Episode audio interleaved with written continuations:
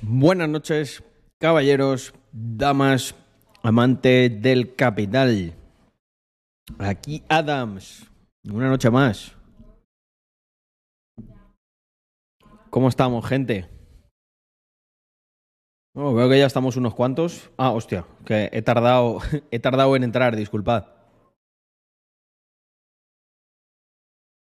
Mm. Mm. Aquí Adam, representante del capital, capitalista y pecador. Eh, todos, todos pecamos, yo creo. Em,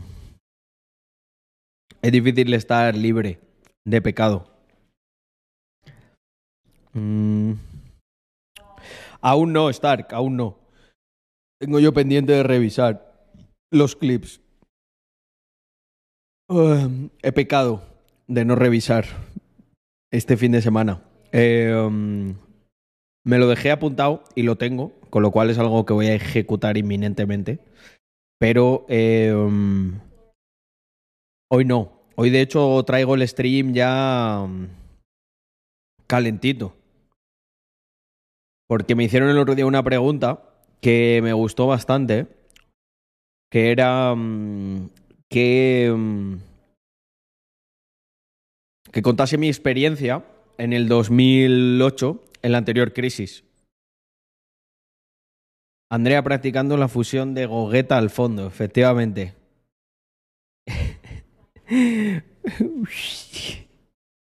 No, está, está haciendo yoga, Andrea. Mm.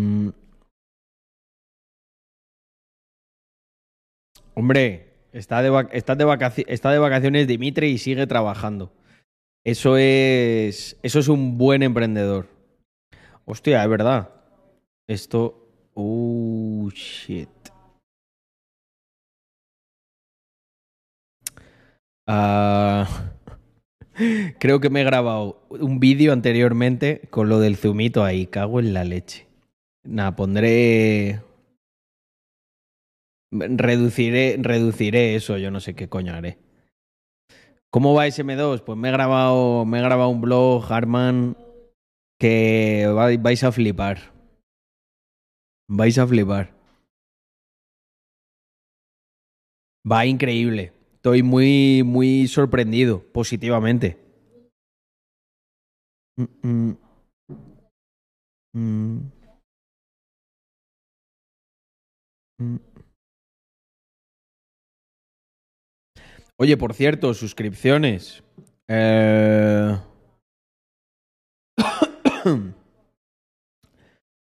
Tenemos aquí. Tenemos unas cuantas. A ver, a ver, a ver, que no me he dado yo cuenta. Raux22, muchísimas gracias por ese Prime de tres mesecitos. Se agradece un montón. Chema, muchísimas gracias por volver a suscribirte en nivel 1 durante nueve, perdón, 13 meses en total. Así da gusto, ¿eh? Mm. José, Joselp 001. Muchísimas gracias por esos dos meses. Pólvora ahí. y Chema ha regalado también suscripción a Pedrillo Colocau. Bueno, Pedrillo, ya sabes lo que toca, ¿eh? Hay que ser agradecido. Johnny Tech.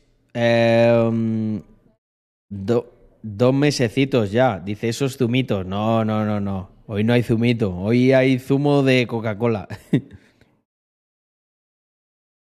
y Cecilio José que le regala a Armageddon Rojo una suscripción. Joder, ¿eh? No sé si ha sido intencionada. Armageddon Rojo. Esperamos que no tengamos un Armageddon Rojo, ¿eh? Mm.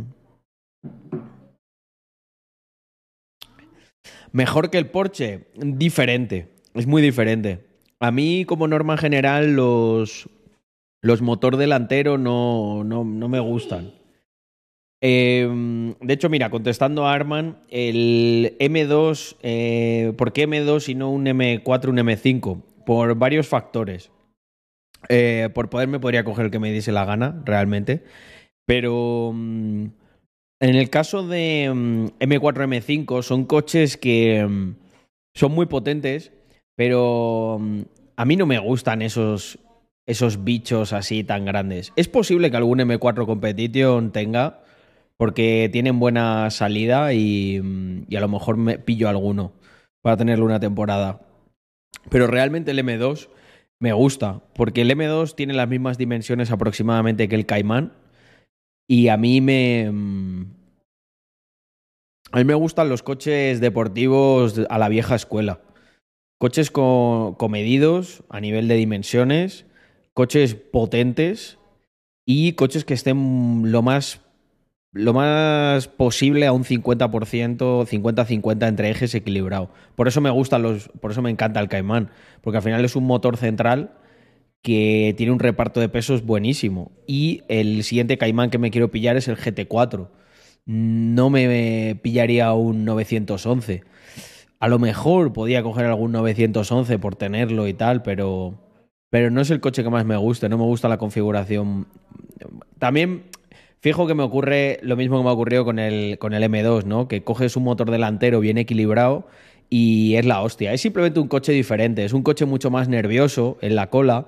Eh, en cuanto le aprietas a fondo, eh, parece que la parte de atrás quiere adelantar a la parte de delante porque es más ligera, pero tiene toda la potencia ahí. Cuando tú le pisas a fondo al Caimán, al estar repartido al 50-50 no notas esa diferencia. El coche va más centrado. Un M4, un M2 me dan esa sensación de más que el car. Al final, el M, yo tengo el M2 Competition que tiene el motor del M4. O sea, tienes un motor de un M4 en un chasis de un M2. Es que es, es una barbaridad. O sea, yo el otro día me lo llevé por la montaña y. mm, Bueno, obviamente, yo, a mí uno de un M4 no me coge en la montaña. Y en pista, en pista supongo que tampoco. Uno normal. M4 Competition. Ahí ya estaríamos. Habría que ver qué piloto es más ágil. Los coches crecen. Un M2 es del tamaño de un M3 de hace años. Tal cual, macho. Los hacen cada vez más grandes y a mí eso me jode. A mí eso me jode un montón. El otro día vi un Porsche, creo que era un. A ver si no me equivoco al decirlo, un 906. Os lo voy a enseñar un segundo.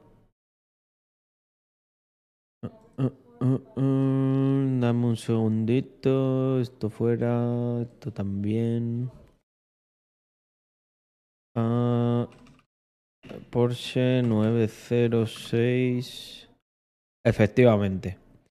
Eh, el otro día vi un. Bueno, es que no era un 906, ahora que lo estoy pensando. Era un. 9. 908. Uf. Búsquedas relacionadas. Ah, a ver, un segundo, os lo voy a enseñar, ¿vale? Pero no era este, ya os lo digo yo, que no. Eh, Era de este palo, tío. Ah, un 906 Spider, efectivamente. Es que pensaba que era otro modelo, pero era el 906. El que yo vi era el Spider.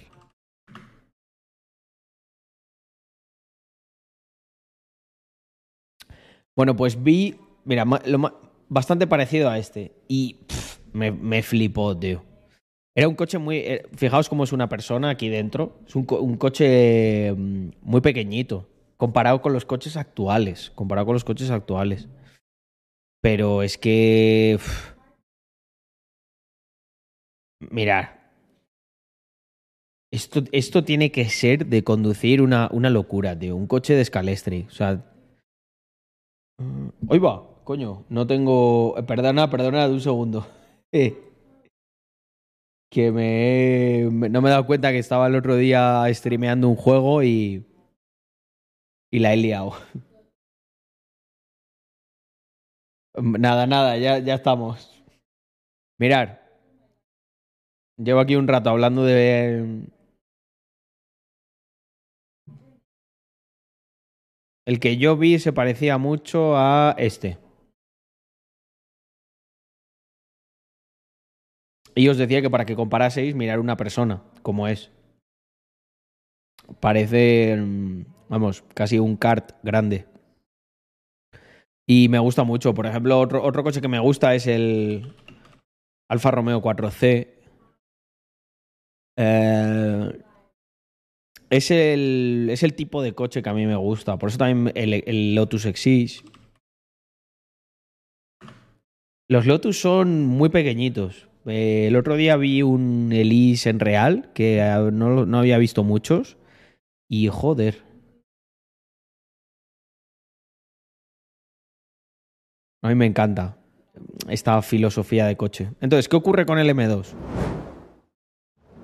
Que el M2 eh, tiene unas medidas muy, muy discretas y mm, me gusta mucho cómo se siente, muy manejable. Me pasa un poco, yo con las motos también me pasaba eso. Yo tuve una 600, una, una GSX-R, pero joder, con alguna mm, Aprilia, la, una Aprilia, una 250, ¿cómo se llama? Ahora se me ha olvidado el nombre, cago en la leche. La Aprilia... Mm, ah, se me ha olvidado el nombre. Si era mitiquísimo. La. A ver, Aprilia. RS, joder. La Aprilia RS 250. Uh, esto era una edición especial de dos tiempos. Con esto, esta moto es con la que mejor me lo he pasado yo. Con la RS 250. Porque tenía una proporción, tenía un equilibrio entre potencia y ligereza que mmm, me parecía la hostia. Y ya os digo que, por ejemplo, yo tuve la. Yo tuve la, GS, la Suzuki, la GSX-R eh, 600. Y ya ni te cuento las 1000. Las 1000 me parecen. tiran mucho, pero. Pero son muy, pesadas. Entonces no, no es lo mismo. Y ahí en ese sentido, buah, el, el M2 me, me parece la hostia. Mm.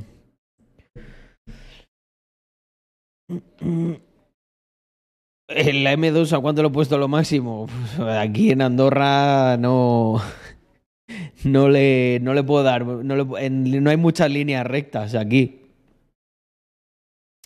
Eh, un poquito por encima del límite de Andorra. Pero no, no. Dejémoslo ahí. Bueno, gente. Eh, ah, mira, hostia, este mensaje no lo había visto de Camo Gam G. Buenas noches, Carlos. Por fin en un directo te sigo en YouTube y gracias a tus contribuciones decidí tomar mis proyectos de nuevo después de cerrar dos empresas. No estaba en mi mejor momento, pero seguiré luchando por la libertad.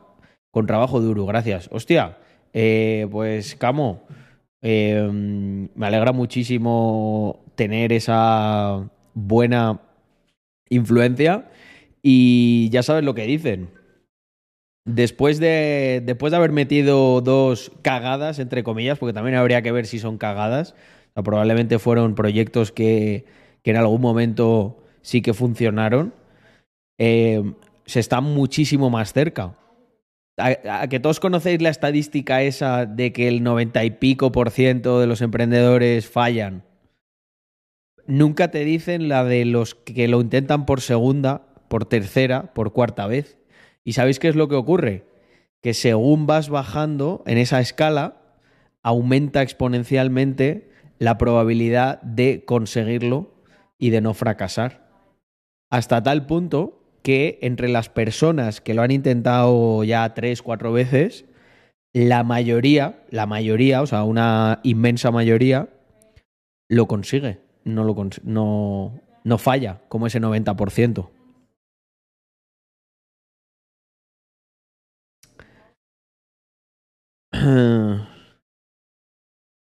¿Qué peso tiene el M2? El M2 creo que pesa tonelada y media. Podría pesar menos, ¿eh? Pero claro, tienes un coche de cuatro plazas. Sigue pesando menos que un, menos que un 911. Los 911, bueno, lo que pasa es que, claro, motor trasero. La aceleración tiene que ser bestia. El M2 me cago en Dios. Cuando le, aprietas a fondo, el morro, el, morro se eleva, macho. Parece, parece que va a volar. Buenas noches, Joselito. Joselito. Cuatro mesecitos de suscripción. Y dice, buenas Carlos, hoy he hecho mi primera facturación por internet de 60 euros. Y vamos a por más, aunque cueste con la universidad, pero trabajo duro a muerte. Qué bueno.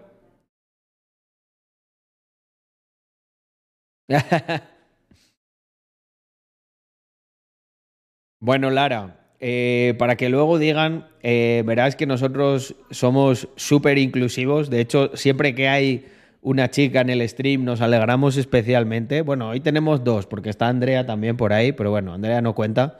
Andrea es ya casi un capitalista más. no, sí. Pero cuando entra gente nueva, pues siempre es una alegría.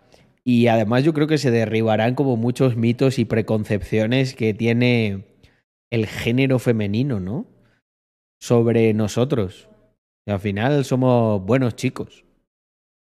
Que bueno, es verdad que a lo mejor nos mueven unas cosas un poco naif, los coches deportivos, y estas cosas, pero el que yo tengo es el M2 Competition.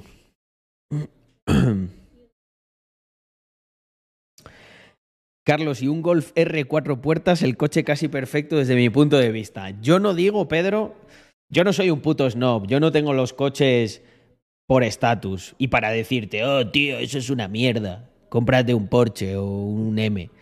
No, a mí el Golf R bajo tu punto de vista, creo que puede ser el coche perfecto para ti. Porque claro, ¿qué le ocurre a mucha gente? Dice, hostia, yo solo quiero tener un coche y quiero disfrutar. Joder, pues un golf, cuatro puertas, que puedes llevar ahí a tu familia, que puedes hacer 50.000 cosas, que es un coche cómodo, que no te va a rozar en 50.000 sitios. Es un coche de puta madre, además un Golf R. Los R vienen con cuánto? Con 300 caballos casi, ¿no? Una barbaridad. Pero en mi caso, no. A mí me gusta más, más extremo, más pura sangre. El, mirad, para que os hagáis una idea, el M2 Competition es como el umbral. Por debajo de eso no. No sé, no me mola. Prefiero un deportivo pura sangre. De hecho, por eso me pillé. Cuando estuve, cuando compré el Caimán, sopesé muchos modelos. Y 4x4 para la nieve. Efectivamente, ¿no? Es, es, es muy, buen, es muy buen coche. Eh, lo único es lo que te digo, que en, mi caso, por como yo me lo tomo, pues tengo como o sea, lo valoro de una manera diferente probablemente a la tuya, Pedro. Pero me parece un coche genial. Mira, eh, en el, en el vídeo de. En el análisis de mi nuevo coche, del M2 Competition, hago, hago como una broma con la gente de los Golf GTI. Y, pero es una broma graciosa que yo creo que mucha gente se va a sentir identificado. Y además, joder, yo tuve un Abarth y yo estuve también sopesando después del Abarth eh, pillar un Golf GTI, de hecho, o un R también me gusta bastante. Y los valoré, ¿eh? Lo que pasa es que ahora mismo, a lo mejor podría tener uno para tener una temporada de daily y luego venderlos y veo que tiene una buena buen movimiento. Vale, pues eh, gente, ¿qué os parece si hablo de eso que se me pidió el otro día en un comentario? Me pareció muy bueno y además dejamos ahí un vídeo para, para YouTube. Mis impresiones y contaros mi historia. Eh, vamos, podemos titularlo Cómo sobreviví a la crisis del 2008. Un Citroën ZX del 95 es un tanque. Ahí entraríamos en la parte de coches utilitarios. Eh, los coches utilitarios, oye, ahí el que, te, el que te lleve, ¿no? O como decía mi pana Dani, Katie Kane. Eh, coche, mm, cuanto más grande mejor porque me caben más mujeres. Bueno, cada uno tiene sus necesidades. A lo mejor mm, para según qué trapero, pues le cunde más una Mercedes Vito para llenarla de mujeres que, que un Lamborghini que solo puedes llevar a una. Yo como soy un hombre de familia y recto, pues prefiero un Lamborghini porque en ese coche solo se va a montar Andrea. Mm. R antes que Golf GTI. Tendría, tendría que probarlos los dos. Utilitario, nada como la C15, dice Mario. Hombre, ¿qué te voy a contar? Pero si yo una vez mi padre trajo una C15 que le compraron en el curro nueva y me quedé a dormir en la parte de atrás porque nunca había estado en un coche nuevo. Me hizo tanta ilusión que me senté en la parte de atrás, puse música en la radio y estaba allí sentado y como era tarde y yo era pequeño me quedé dormido. Y bajó mi padre y dice, pero ¿qué haces aquí y tal? Dormido en el coche del trabajo. y porque le dije, me dejas la llave que quiero verlo por dentro y tal. Al final lo que os digo, yo mi relación con los coches es es pasión, es amor por esas máquinas. Eh, me parece perfecto que haya gente que los quiera tener por estatus y tal, pero eh, esa gente a mí la verdad me da bastante pereza seguro que tenéis el típico amigo que yo que sé, con todo su esfuerzo, con todo tu esfuerzo, te compras, yo que sé, un, un BMW, un 335 del año, no sé, 2004 y, y llegará y te dirá, pero es muy antiguo ese coche o vaya mierda o tal. Bueno, pues si no tenéis mucha necesidad de seguir siendo amigos de esa persona y os gustan de verdad los coches, no lo seáis. Que se vaya a tomar por culo, puto snob. Eh, yo me encuentro también con mucha de esa gente por aquí. Pero mm, es divertido porque, claro, a mí me la suda eso. O sea, yo no le tengo, no tengo nada que demostrar a nadie. Para mí el estatus me lo da que cada día si me apetece, me lo puedo coger de vacaciones. Que me levanto con la oreja planchada todos los días. Que a mí nadie me dice nada. Yo me genero todo lo mío. Entonces no necesito que el coche demuestre nada. A mí los coches me gustan porque me gustan. Y me gusta disfrutar de ellos. Eso te da mucha libertad a la hora de elegir, de hacer cosas. Y en mi caso, yo creo que me, me ayudó mucho a no, me ayudó mucho a no precipitarme con algunas cosas, ¿no? O no sé, o no hacer alguna locura a día de hoy, como coger y ¡pamba! cascarme un McLaren, un, un Lambo. No tengo prisa. Tampoco llevo ninguna pausa. Bueno, family, pues eh, creo que vamos a darle a el qué ocurrió. ¿Qué ocurrió en el 2008? Creo que puede quedar un vídeo muy guay. Un segundo, Andrea ha terminado. Andreita, ¿te queda poco? Vale, pues entonces vamos a esperar un poco porque me quiero grabar vídeo. Igual es un poco raro, ¿no? Que esté Andrea ahí mm, por detrás. Oye, gente, quería enseñaros una cosa que descubrí el otro día, en plan fitness, bastante guay. Darme un segundo. Y así aprovecho y me lo como. Mirad.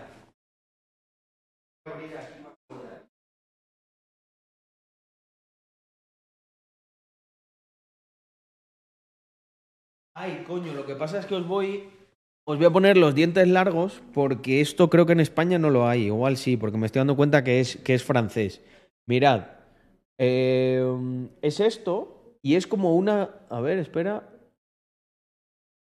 A ver, un segundo. A ver. Enfoque. Ahí está.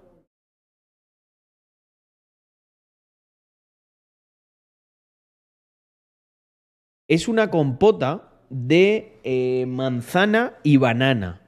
Y está que te cagas. Y solo tiene 54 calorías o algo así.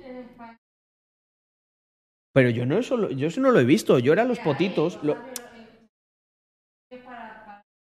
En productos, dice Andrea que en productos bio para niño hay. Yo, mm, sí, son los potitos. A mí también me, yo a veces me los compraba, lo que pasa es que eran muy caros, macho, los potitos. Yo me acuerdo que una vez lo compré y Andrea se quedó con una cara en plan de ¿qué haces? Y yo ya, Andrea. No, yo me acuerdo que una vez yo los compré y que tú me dijiste, ¿te vas a comprar eso? Luego le conté que yo me sentía como un niño de nueve, como un niño de seis años y no me entendió. Me discriminó gente. Esa parte, André. No es excluyente. Puedes comer comida de una edad y sentirte de otra. Me he levantado hoy vacilón, gente. ¿Qué pasa? Oye, Carlos, ¿no esquías? Eh, este año, Andrea y yo vamos a comenzar a esquiar. Vamos a enganchar al Exfu para que nos haga de profesor. Descuento en compota para holders. Hostia, estaría bueno. Mm. Sí, haré, haremos algún blog porque lo puedo meter en el blog del viernes. Mm. Que sepáis que estoy preparando otro blog que creo que se va a llamar. Eh, creo que se va a llamar el blog del lunes o el blog del martes o una cosa así. Y quiero que veáis cómo es un día de verdad, porque los viernes son un día. Son un día guay los viernes. Eh, porque es como. Solo me pongo así un par de cosas para terminar. Y me dedico siempre a hacer alguna tarea chula, ¿no? De me ha llegado algo, tengo que ir a algún sitio. Bueno, en el blog de este viernes me llegó el M2, o sea que no, ojalá todos los viernes fueran así. Mm. Pues mira, el, pentagrama significa, eh, es por un grupo que tenía con unos amigos de música electrónica que se llamaba Iron Beats. Y teníamos, éramos ahí varios y teníamos, hicimos ese símbolo. Igual, os lo puedo, lo puedo enseñar. No, ya no. Eh, bueno, mi amigo Facu sí. A mi, mi amigo Facu estuvo pinchando en la fiesta de Holders.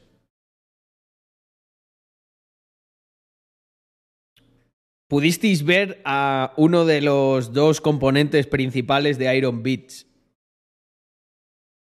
Mm. Luisito también, pero no producía. Mm. Eso lo hicimos. Bueno, no, es verdad. Luis, yo creo que también estaba. Éramos varios ahí. No, no había tampoco mucha estructura. Mm. Sí, la patita negra. Claro que lo he hecho de menos, joder. Eh, a mis amigos, sobre todo. Lo que pasa es que por temas logísticos es complicado que estemos juntos. Ellos residen.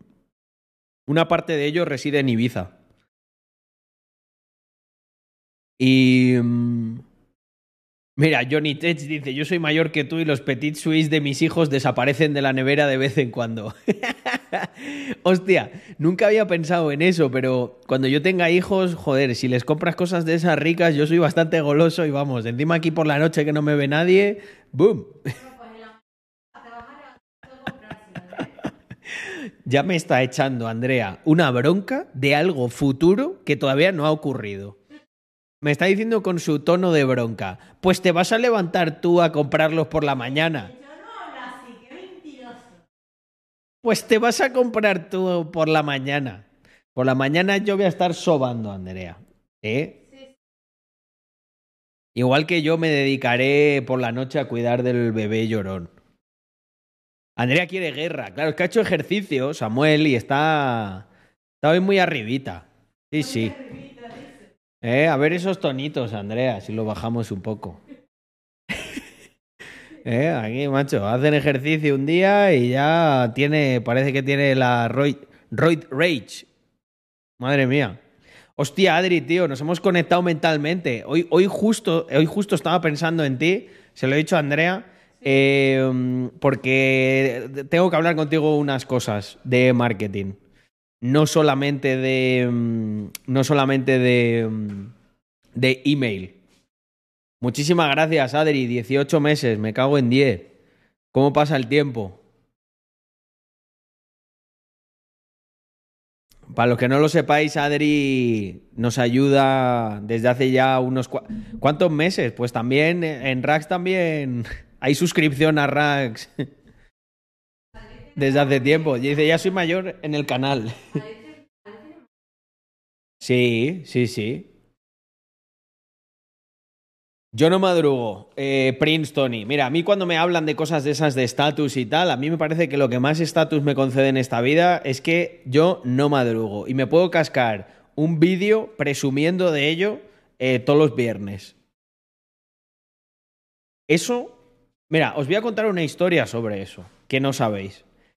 Y a Andrea, además, le va a salir ahí una sonrisilla nostálgica porque se acordará perfectamente. Es que Daos cuenta que, claro, con perspectiva yo soy alguien que gana mucho, pero en el primer momento a veces puedes pensar, este tío está un poco loco.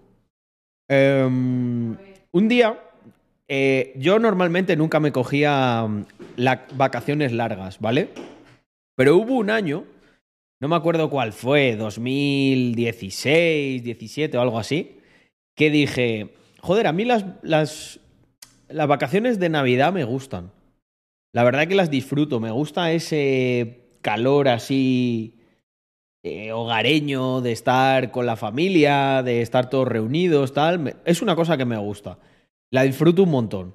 Entonces dije, hostia, pues os voy a contar por qué yo no me cogía. Em, hostia, Antonio, y, y From Zero to One Project. Muchísimas gracias por el raid y tus tres secuaces. Y Antonio Cantillo, 15 meses. Y de renovamos que ya tocaba, después de semanas sin meterme, volvemos a la actividad, Carlos. A seguir aprendiendo con tus grandes directos. Muchísimas gracias. Y, hostia, Crypto Jimmy. Eh, también se me había pasado la. Jimmy, se me ha pasado la suscripción. Disculpa si estás por ahí. Cinco mesecitos. ¿Cómo estamos? A ver si charlamos pronto. Crypto Jimmy, para quien no lo conozcáis, eh, es, el, es el encargado en Binance de la gestión de la comunidad, partnerships y además un tío majísimo y que os recomiendo a tope. Sí. De esta gente que a lo mejor, pues mira, no tendrá. Bueno, a mí me, a mí me pasa también, ¿eh, Jimmy? Lo que voy a decir, de no tendrá muchos seguidores, pero tiene mucha calidad, que es lo importante. Em, vale, continuamos con lo que estaba. Un...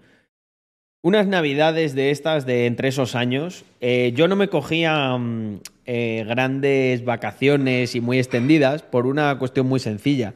Normalmente me reservaba las vacaciones para utilizarlas en mis emprendimientos y cuando yo necesitaba días para visitar a un proveedor o tener una reunión o algo, pues me cogía las vacaciones para trabajar más. Efectivamente, gente.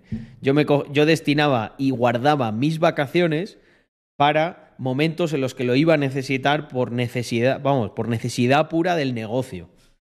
Entonces, em, yo hubo unas yo hubo unas vacaciones que pues me dio por ahí y me cogí, creo que fue dos semanas o algo así. Sí, fueron dos semanas en Navidad. ¿Y sabéis qué es lo que me ocurrió en esas dos semanas, gente? Tuve, tuve una revelación, una epifanía.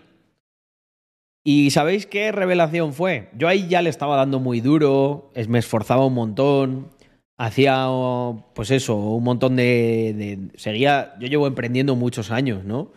Con menos éxito al principio, con más ya después de, haber aprendido los códigos. Oye, Caín, no. Silencio. Tíraselo. Tíraselo para allá y dile que no. Pues si no nos da la chapa. Em, no, no se me apareció Pedro Sánchez mientras dormía, pero lo que ocurrió es que cuando mi cuerpo sintió lo que eran dos semanas sin la puta rutina de mierda eh, de ir a la oficina temprano, se acostumbró a eso y me mandó en los últimos días un mensaje muy claro, que decía algo así como, Carlos, lo que más feliz te va a hacer en esta vida es que tú te puedas eh, amoldar a tu propio horario. Puedas aprovechar las noches a tope, las mañanas pero por ya muy cercanas al mediodía, las tardes, lo que tú quieras. Y fue como un clic que me hizo en la cabeza. ¿Te acuerdas, Andrea, que te dije? Lo dije con estas palabras, le dije, Andrea, he tenido una revelación. O sea, tengo que trabajar a muerte para solucionar esto. Y a partir de ahí empecé a orientar todo en esa dirección. ¿Y sabéis una de las primeras cosas que negocié cuando me proponían subidas salariales y todo esto? Menos horas y entrar más tarde. Andrea, bueno, Andrea con estas cosas pues normalmente siempre he sentido su apoyo. Hay veces que, bueno, que se quedaba un poco de... En, e, esto en concreto sí lo recuerdo como que me apoyó me apoyó en ello, me dijo, a ver, lo que... Claro, todas las cosas que yo le planteaba a Andrea son muy complicadas, es como... Tú solo tienes que mirar a tu alrededor y ver que el 99,99% de las personas que conoces mmm, tienen una vida estructurada de una manera muy parecida y muy normal. Claro, yo lo que pasa es que pues siempre he tenido muy claro que no quería tener ese tipo de vida. Eso no solamente es tenerlo claro, tienes que acumular todo lo que necesitas para podértelo permitir. Pero... Mm, ¿Eh? Bueno, hay cosas en las que me apoyas más y cosas en las que me apoyas menos. Mm, eso ¿Y qué he dicho? He dicho, Andrea, ahí... a ver, que yo la entiendo, ¿eh? Yo la entiendo. Obviamente, eh, ya aprendí hace mucho tiempo a, a saber que no todo el mundo ve la realidad con el mismo cristal que lo ven mis ojos, ¿no? O la interpretación que hace mi cerebro. Y mucha gente pues necesita ver cosas, ¿no? Y Andrea, ese momento yo creo que en eso en concreto yo recuerdo que sí que me dijo, porque lo veía. O sea, Andrea también veía todas las mañanas lo que era yo, un puto trapo y me decía, pero intenta dormirte, tal. Vio que yo intenté, anda que no intenté yo cosas, ¿verdad? De todo tipo de cosas para dormirme temprano, pero es que eso no, no puedes. O sea, si tu, si tu cuerpo funciona, o sea, no regula la generación de la melatonina como tiene que ser, ya puedes hacer tú lo que quieras que no te vas a dormir. Entonces, ¿qué ocurrió? Pues que cuando fui avanzando en ese sentido y vio que podía entrar más tarde, que podía hacer un montón de cosas y que me iba muy bien, que mejoraba, que, que hostia, que estaba más descansado, pues ya obviamente me apoyó a muerte con eso. Y, y luego aparte que es que es mucho mejor, obviamente, tienes, tienes más libertad. Eh, ni siquiera con una carga de melatonina. No me sentaba muy bien la melatonina exógena tampoco. ¿Sabéis qué me ocurría muchas veces cuando algo sí me tumbaba? Que me dormía por la noche, pero me levantaba, no, no descansaba.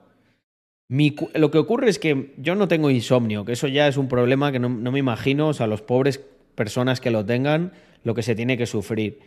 Eh, pero mm, yo no tenía insomnio. Si yo duermo muy bien. De hecho, vamos, ni, me despiertas tú mientras estoy yo dormido. Aunque cierres una. Aunque se te caiga un vaso de cristal, puede, hay bastantes probabilidades de que continúe dormido. Pero es en un cuadrante que empieza desde las 2, 3 de la mañana y se puede extender hasta, hasta las 6, si me acuesto muy tarde.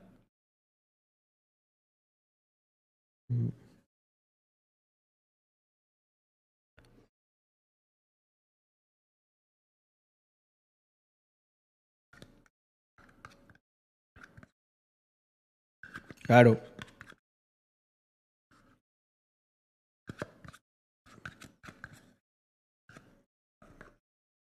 Eso está muy bien.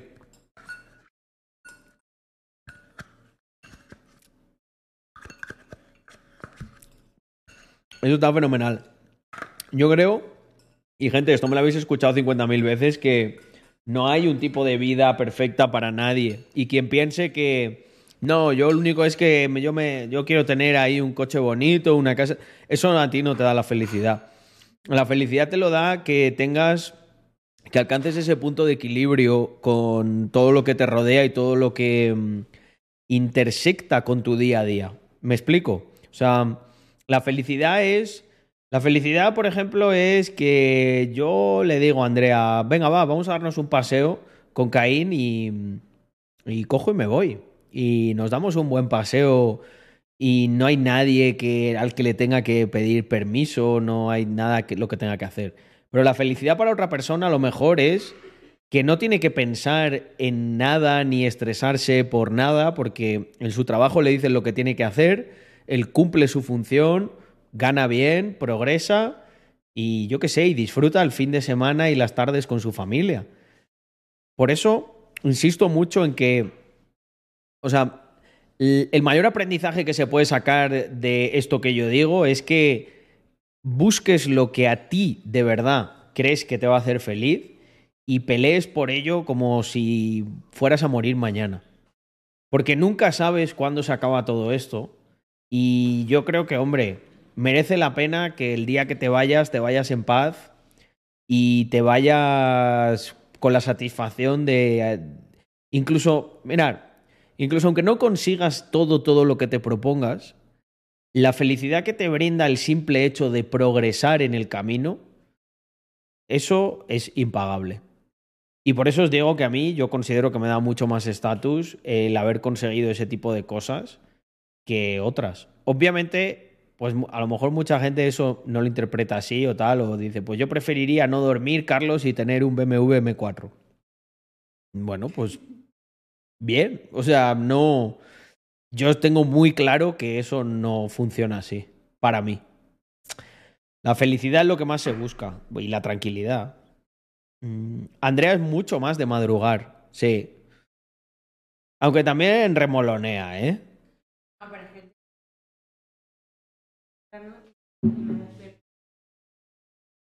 Sí.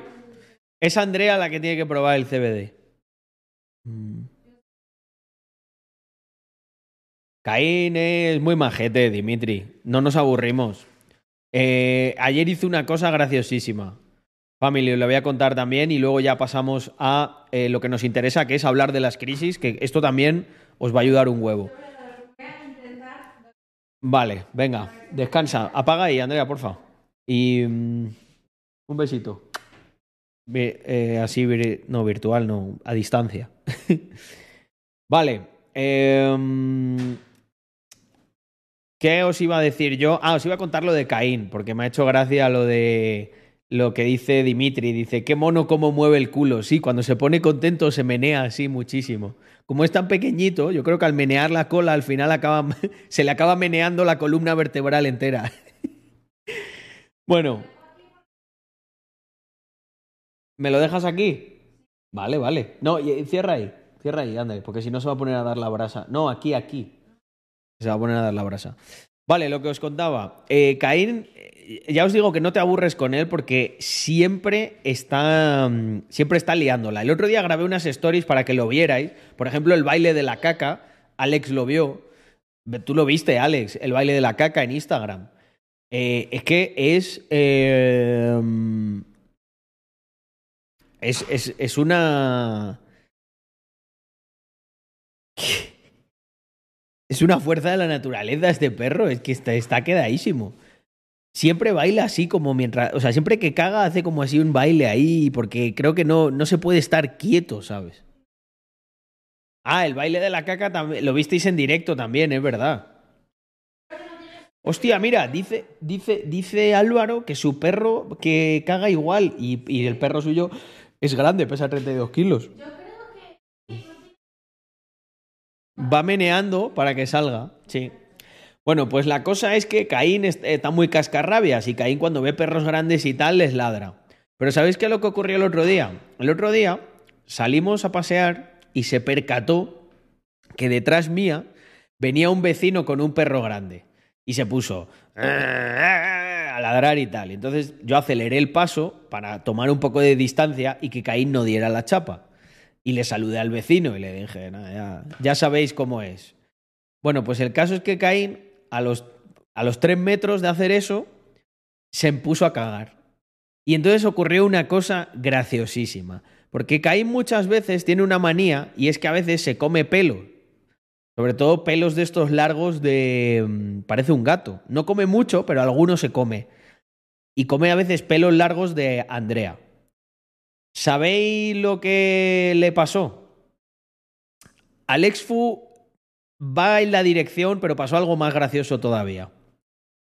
A Caín a veces las mierdas se le produce como eso, como un, como un chorizo de estos de matanza, ¿sabes? Que lo, que lo atan y son varias mierdas que van colgando de un pelo de Andrea. Bueno, pues mientras estaba cagando, no gruñía, porque estaba cagando.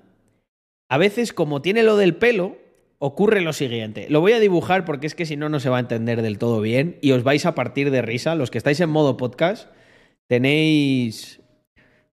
Tenéis 10 segundos para. mm,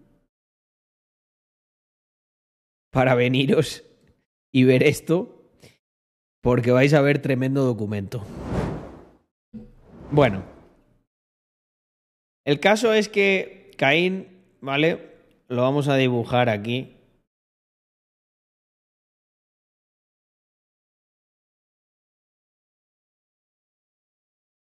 Caín estaba ahí.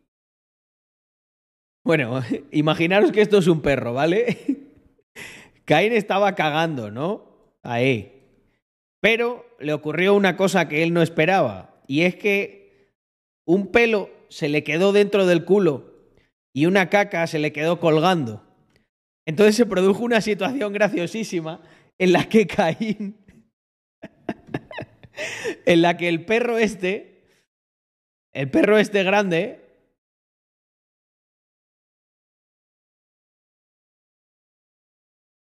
pasó por aquí y Caín se quedó callado en plan, hostia mierda, me cago en Dios, tengo aquí la caca colgando, no me puedo defender, no puedo ladrar, porque no puedo correr. y ¿sabéis qué hizo? Porque obviamente eh, aquí su, su amo, que le tiene que salvar de todos estos saraos, agarré la bolsa, enganché la caca y enganché el pelo y se lo saqué. Y según se lo saqué, empezó. ¡Wow!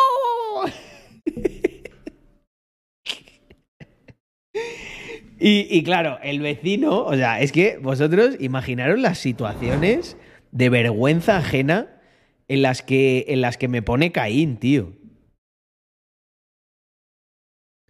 Es que es... Eh...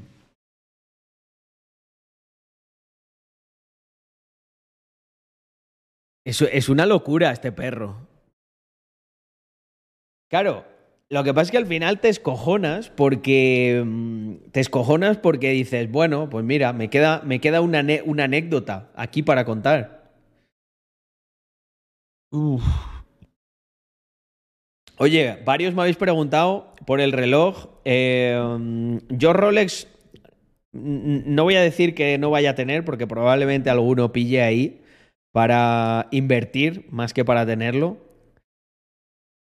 Pero mm, tengo una colección de relojes, pero es una colección así con piezas especiales, pero no tampoco muy pretenciosas. Este que tengo es que no me acuerdo ahora cómo es el modelo, porque Seiko les pone unos, unos números rarísimos, pero este es un Seiko, un Seiko 5. Eh, los que saben de relojes sabrán que es un modelo así especial, bastante bonito, con muy muy buenos acabados y dentro de lo que cabe muy asequible. Eh, ¿Sabéis por qué colecciono relojes? Porque de pequeño lo hacía. Y es, fue la, la primera colección que tuve. Me regalaron uno cuando era muy muy pequeño y me impactó muchísimo. Es un automático, por supuesto. Sí. Y pues poco a poco ahí con cosas humildes he ido mm, fui haciendo una colección y esa colección lo que ocurrió es que tristemente en una mudanza o algo así se perdió.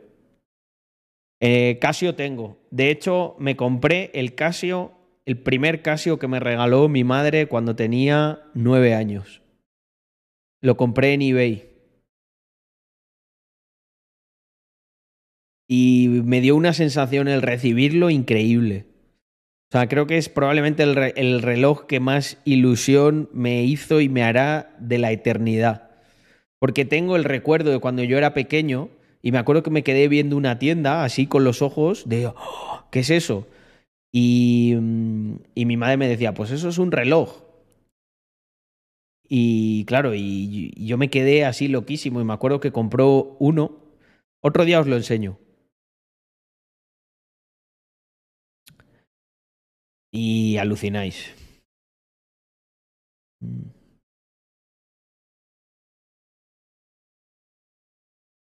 Hostia, sí, pues seguro que por ahí hay alguna pieza interesante.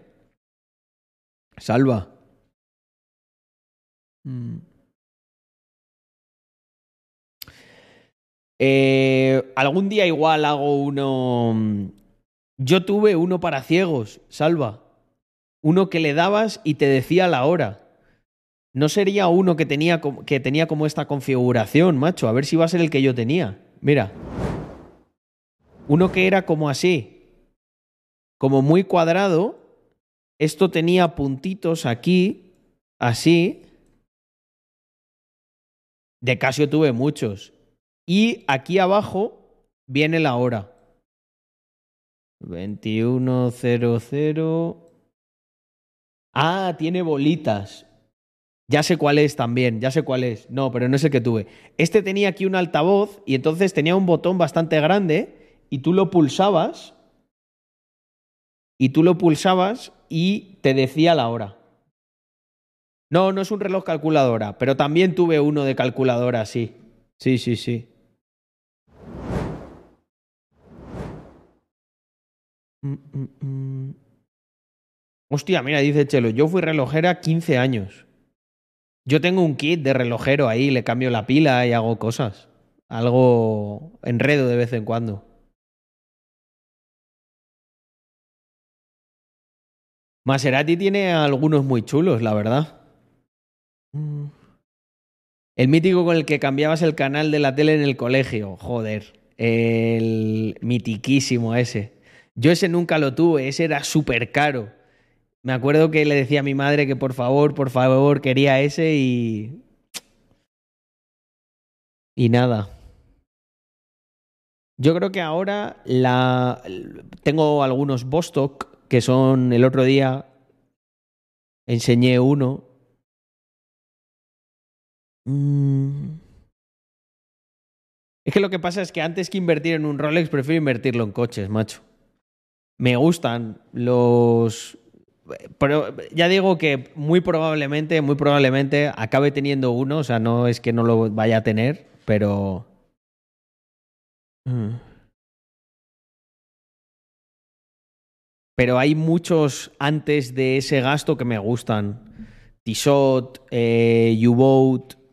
eh, mm, hay bastantes. Hay como que, prefiere, como que prefiero tener varios de esos, ¿sabes?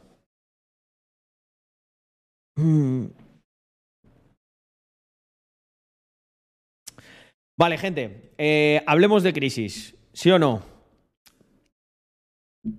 Porque. mm,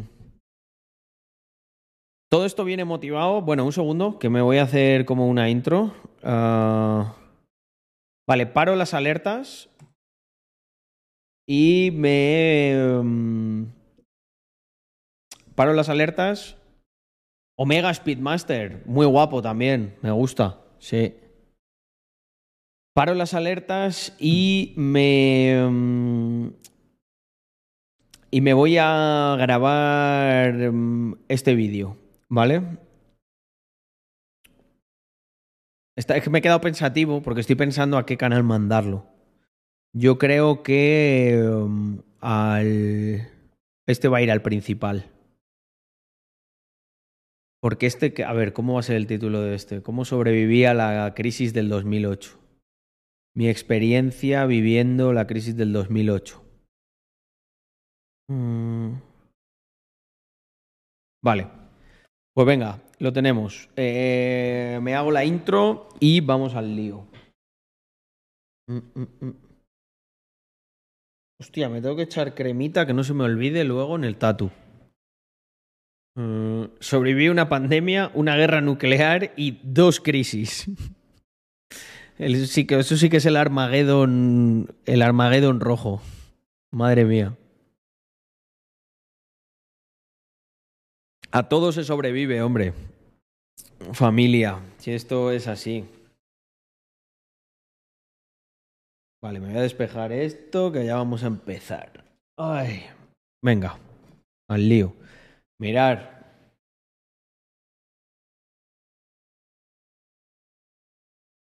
Ahí está.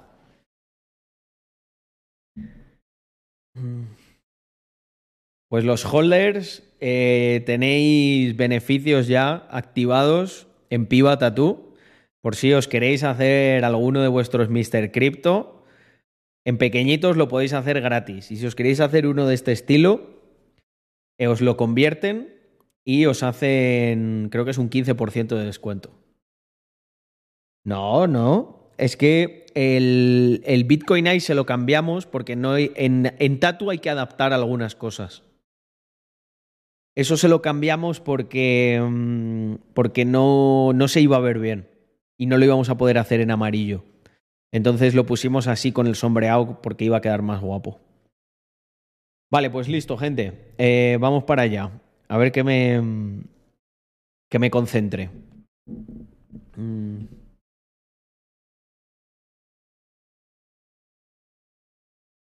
Buenas family, aquí Adams y vamos a hablar de cómo sobreviví a la crisis del 2008. Eh, agradecer que una persona me hizo esta pregunta en uno de los comentarios de YouTube y os voy a dar mis impresiones sobre cómo fue esto. Esto me lo estoy grabando en directo en Twitch y si no has pasado por aquí, te vamos a dejar el enlace porque ya veréis que los streamings también está muy pero que muy interesante y podéis preguntar vuestras propias cosas. Así que, adelante. Vale, pues tenemos ahí la intro y ahora el resto. Eh, a ver un segundo, está Don Yago por aquí. vale, un sec. 0111. Un momentito, gente, que tengo que dejar aquí una marca.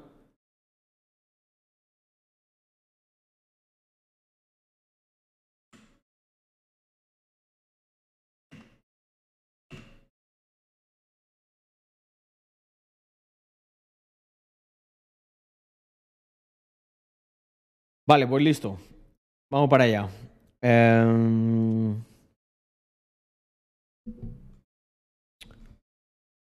Vale, pues nada, gente. Mi eh, experiencia con la crisis del 2008. A ver, ¿por dónde empiezo? Es que son tantas cosas. Mirad, eh, voy a hablaros un poquito de mi perfil y de quién era Carlos y qué estaba haciendo en ese 2008. En mi caso, en el 2008, eh, no me acuerdo exactamente qué edad tenía, pero no sé, tendría unos Sí, unos 19, 20 años, algo así. Eh, en esa época a mí ya me gustaban bastante los negocios y había estado haciendo algunas cosas en ese, en ese nicho, ¿no? Pero con, bueno, digamos con un escaso éxito o con un éxito moderado. Había estado chanchulleando, había hecho cosas, pero no me había puesto en serio, no me había puesto a estudiar, no, había no me había organizado.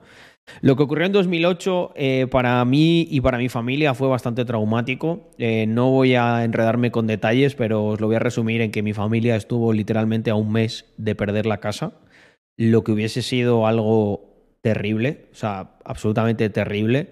Muchas veces me he imaginado como si fuera un universo paralelo eso. Eh, ¿Qué habría ocurrido si hubiésemos perdido la casa y las implicaciones que eso podía haber tenido? La verdad que tuvimos bastante suerte. Eh, yo estoy muy agradecido de la familia que tengo y creo que han intentado siempre darme lo mejor y hacerlo lo, mejor posible, pero la realidad es que no han sido personas que fueran eh, muy duchas en el tema financiero o especialmente en este tema. Muchas veces porque, bueno, pues igual ya te pilla mayor, ¿no? O tienes una percepción de la vida que está muy condicionada por otras cosas. Y lo que ocurrió en 2008 es que, en contra de lo que cualquier analista pensaba que podía ocurrir, cayó el banco de Lehman Brothers y Lehman Brothers era un banco muy grande en, en ese entonces. Eso provocó una desestabilización total del sistema financiero y empezaron a sucederse pues las quiebras de entidades más pequeñas o los rescates a entidades del mismo nivel o más grandes, con todo lo que eso conlleva. Entonces, mm, ¿qué es, eh, así ya de primeras de esto que os he contado, qué es lo que yo aprendí de todo esto? Pues básicamente lo que no es que aprendiese nada, simplemente fue el activador para que yo empezase a interesarme por la economía. Yo quería saber qué cojones había pasado, quería entenderlo. Ese fue el activador y el, y el motivador del Carlos que conocéis a día de hoy. Todavía me quedaba un camino muy largo por recorrer, ¿no? Pero diría que en ese entonces Em, a partir del 2008 es cuando empiezo a intentar entender cómo funciona la economía, cómo funciona de verdad el dinero, cómo funciona la empresa, cómo funciona el Estado, cómo funcionan los bancos centrales, qué diferentes doctrinas económicas había. También descubro el liberalismo en ese entonces y es algo como que es wow, porque ahí yo no tenía una filosofía política, simplemente no me interesaba la política. Entonces em, descubro pues todas esas cosas a la vez, em, empiezo a formarme y empiezo a darme cuenta de que yo creo que cuando aprendes de economía, y esto nos ha pasado a todos, empiezas a darte cuenta de lo mal que está realmente el mundo, de los problemas que verdaderamente em, existen y que vivimos al margen de ello como si no pasase nada, pero es muy que muy, muy pero que muy preocupante. Eh, justo también se me ha olvidado una cosa bastante importante. Descubro Bitcoin y el concepto de criptomoneda también, yo creo que fue en el 2009, 2010. Em, no, o incluso antes de que se lanzase Bitcoin. Lo primero que yo descubro, me acuerdo, es el white paper de Bitcoin, pero no sé si, supongo que estaba ya lanzado y que ya se, se minaba y se hacía todo. Y bueno, eso daría para otro vídeo, eh, lo comentaré más tarde porque luego invertí en él pensando que toda la economía se iría a la mierda. Y lo que a mí me salvó y, la, y el, motivo por el que yo creo que sobreviví a esa crisis, bueno, a ver, yo en, e, yo en ese entonces no tenía el control de mis finanzas porque básicamente creo que, creo que en 2009 todavía vivía con mis padres, pero yo me empecé a interesar muchísimo y me acuerdo que empecé a, asesorar o ayudar en ese sentido para que organizasen mejor las finanzas. A mí hay algo que me llamó mucho la atención y es cuando me puse a analizar las finanzas que tenía mi familia, me, me asustaba muchísimo la poca capacidad de ahorro que había en mi casa, cuando justo los tres años anteriores habían sido tres años muy buenos. Tres años en los que mi padre, que mm, eh, había sido un currito toda la vida, por varias cosas personales que le ocurren, acaba motivado a ponerse de autónomo y hacer una pequeña empresita con otro socio que tenía. Y no les fue mal al principio, fueron años buenos. Es verdad que a lo mejor fue al calor de todo el, de bull run, ese pre-crisis subprime. Pero bueno, luego se mantuvo, o sea que desde luego hacían un buen trabajo, se esforzaban mucho. Pero bueno, mi madre nunca pudo trabajar por un tema de una minusvalía que tiene. Lo que me llamó la atención, como decía, era la poca capacidad de ahorro que había habido en mi casa cuando, joder, había habido años que no, era, no eran malos. Y si mi madre hubiese trabajado en esos años, joder, yo creo que podríamos haber sido, o sea, no sé, una, una familia de clase media pero pudiente y no estar tan ajustados como en años anteriores, ¿no? Cuando mi padre era un currito, que pues eh, era una familia de clase media, pero, pero con su toque humilde. O sea, yo por ejemplo veía muchas veces en el colegio lo de le decía a mis padres, no sé, a mi amigo le han comprado no sé qué cosa y a mí no me compraban cosas. Luego es verdad que esto me, me ha ayudado, sobre todo motivado por mi padre, a entender el valor de, de, que si quieres algo te lo tienes que ganar y por eso me puse pues a trabajar, a estudiar, a hacer todas estas cosas. Y bueno, dado ese contexto, eh, yo creo que podemos pasar a, a, lo siguiente que realmente marca, marca la diferencia respecto al resto de personas en los años siguientes, ¿no? Porque claro, yo hablaba de esto con mis amigos de esa época y eh, ellos tenían una actitud como súper pasiva de no, la crisis es culpa de los políticos, no sé qué, y nosotros no hemos hecho nada y tal. Y yo, sin embargo, pensaba, bueno, yo voy a intentar mejorar en todo lo que está en mi mano y de esta manera no dependeré tanto de los políticos. Y ahí sí que es el punto en el que se produce como esa división total, ¿no? O sea, yo me empiezo a dar cuenta de que ese pensamiento no es tan obvio para el resto de personas.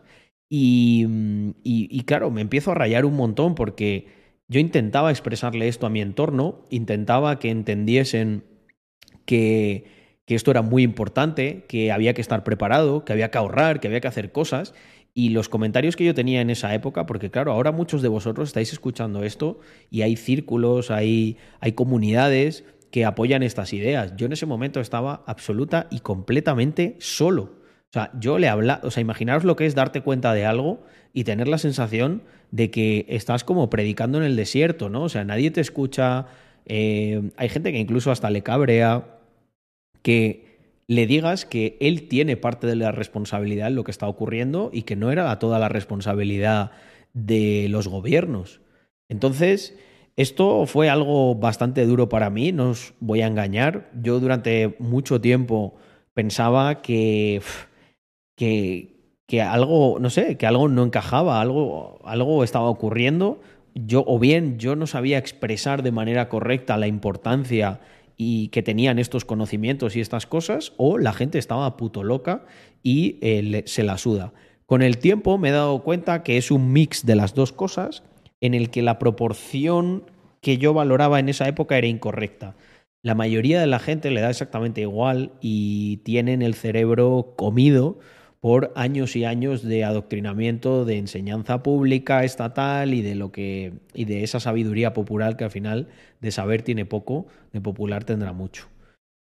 Entonces, em, a partir de ahí yo básicamente me doy cuenta de que uno tiene que, tiene que protegerse a sí mismo si luego quiere proteger a los demás. Y con los demás me refiero pues al ámbito de acción que tienes, que es tu círculo cercano, tu familia, tu, tu pareja, tus amigos más cercanos, etc.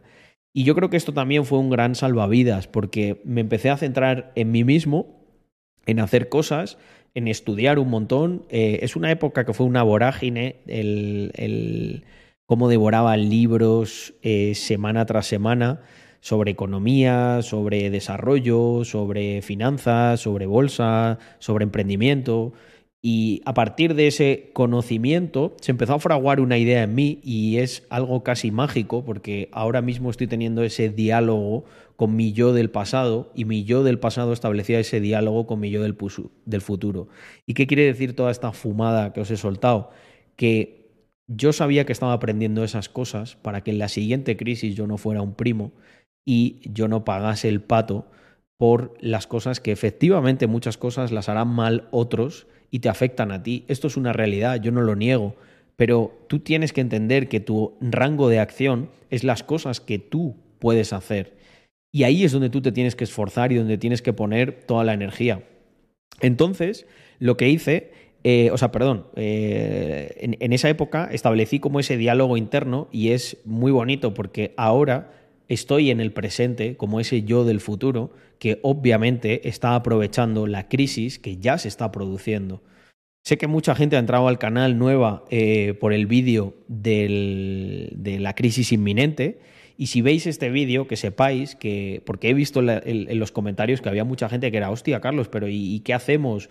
Eh, ¿Qué puede ocurrir? Para cuando salga este vídeo ya habrá salido uno que me he grabado esta tarde, que se llama Kit para sobrevivir a una crisis o algo así, con cinco consejos que doy. Y vais a ver que si habéis visto ese vídeo y ahora veis este, veréis muchas de esas cosas aplicadas a mí. Algunas las hice de manera, eh, pues no sé, mm, innata, ¿no? O se me ocurrió, tuve la suerte de hacerlo.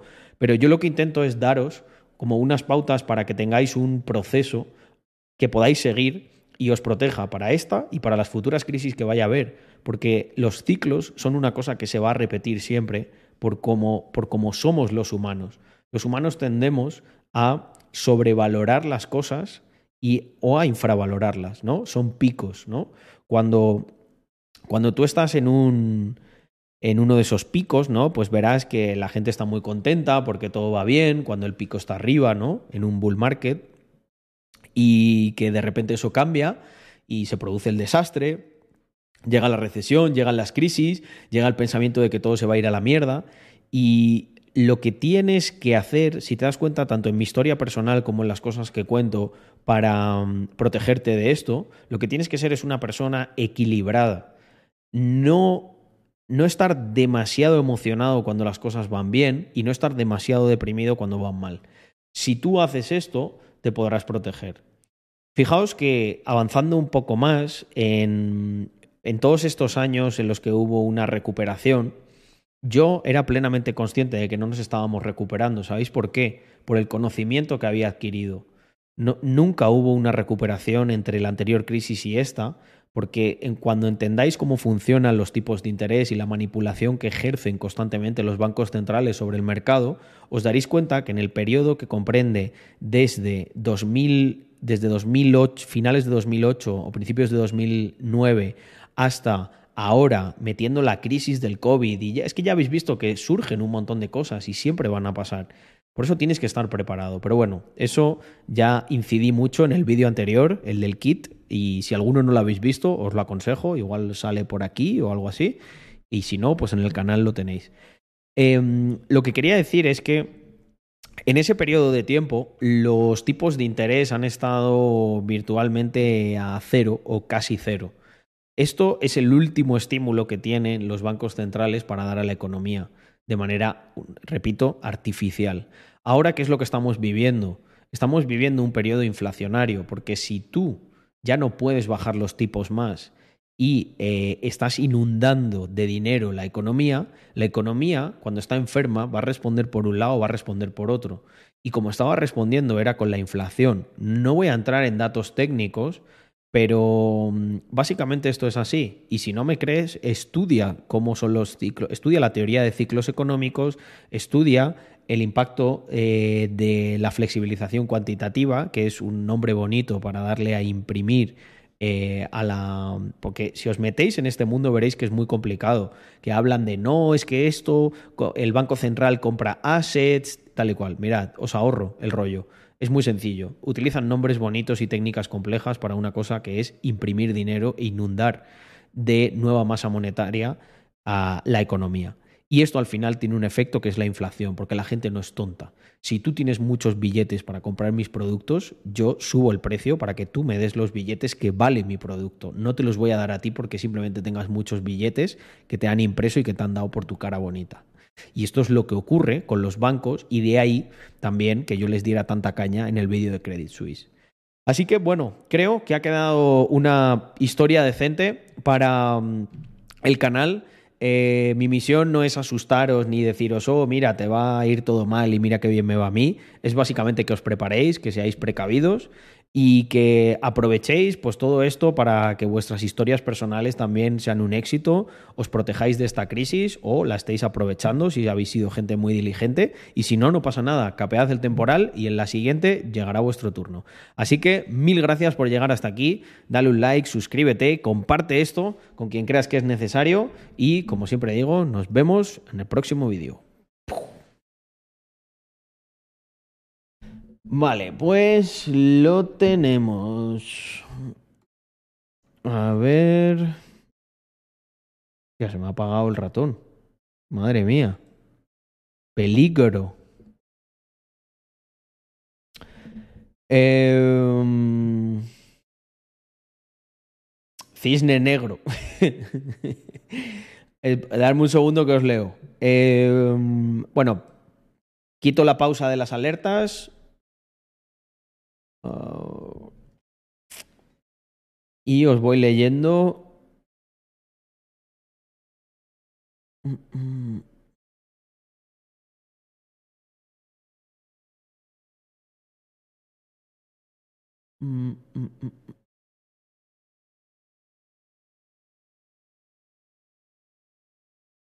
Sobre... Ah, no, este ya lo había leído. Uy, es que me he ido muy para atrás.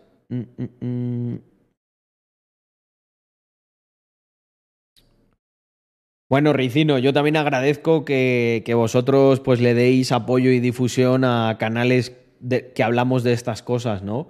Para que el resto de jóvenes también abran los ojos y, hostia, y vean que esto es un tema bastante serio y que no, no pasa nada por, por estar un poco pilas con ello. Al final lo único que vas a hacer es ayudarte a ti mismo y beneficiar a los de tu alrededor.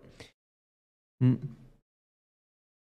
¿Cuánto dirías que te ha cambiado la vida Bitcoin y las cripto en general? Hombre, son una parte importante, SCRI, son una parte importante, pero forman parte de un conglomerado, ¿no? Porque yo podría haber comprado, imagínate, y en 2000, podría haber comprado Bitcoin en 2010 también, mucho más barato.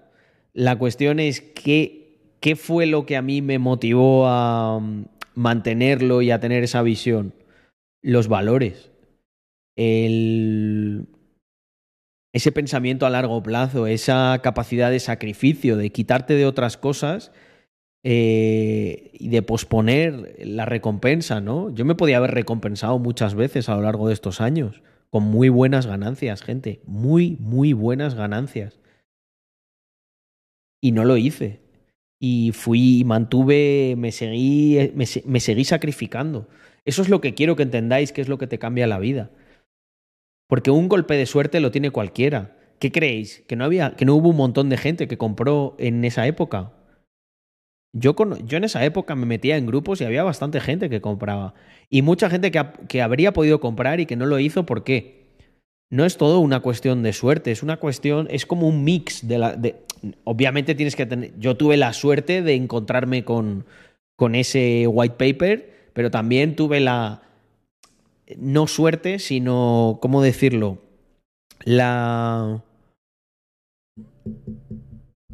La constancia y la diligencia como para haberme leído muchas cosas y leerme eso también y prestarle atención. Y eso no es suerte. Eso es que yo me, me entrené para eso. Entonces es un poco lo que, mm, lo que os decía. ¿Tenías algo invertido en bolsa por ese entonces? Tan tan temprano no, pero luego sí. A partir del 2000 a partir del 2011 ya fue cuando empecé a tener cositas. Mm, yo el primero primerísimo básico de economía lo empecé a conocer a partir de la crisis eh, en el 2012 con los análisis de Guy de Liébana. Los análisis de Guy de Líbana eran la hostia. Eh, Guy de Líbana murió, creo, por COVID, si no me equivoco. Em, era un tío fenomenal, además lo hacía con un humor y con un con un carisma que, vamos, eh, envidio de manera sana. Yo tardé en descubrir esto, vengo de una familia en la que mis padres me planificaban toda mi vida y salirme de esa vida lo ven como un ataque. Hostia, Mm. Tron Aitor, 34 añitos. Sumo ya. Aunque siempre me echan alguno menos. La vida, la vida emprendedora te hace rejuvenecer. Cisne negro de mal en peor. Carlos, la manera de comunicar que tienes es innata o la has ido forjando con el tiempo. Yo cuando era pequeño mm, siempre he considerado que tendía a ser alguien tímido pero sobre todo lo he contado muchas veces aquí. Me acuerdo que donde más desperté fue sobre todo en la comunicación con las chicas.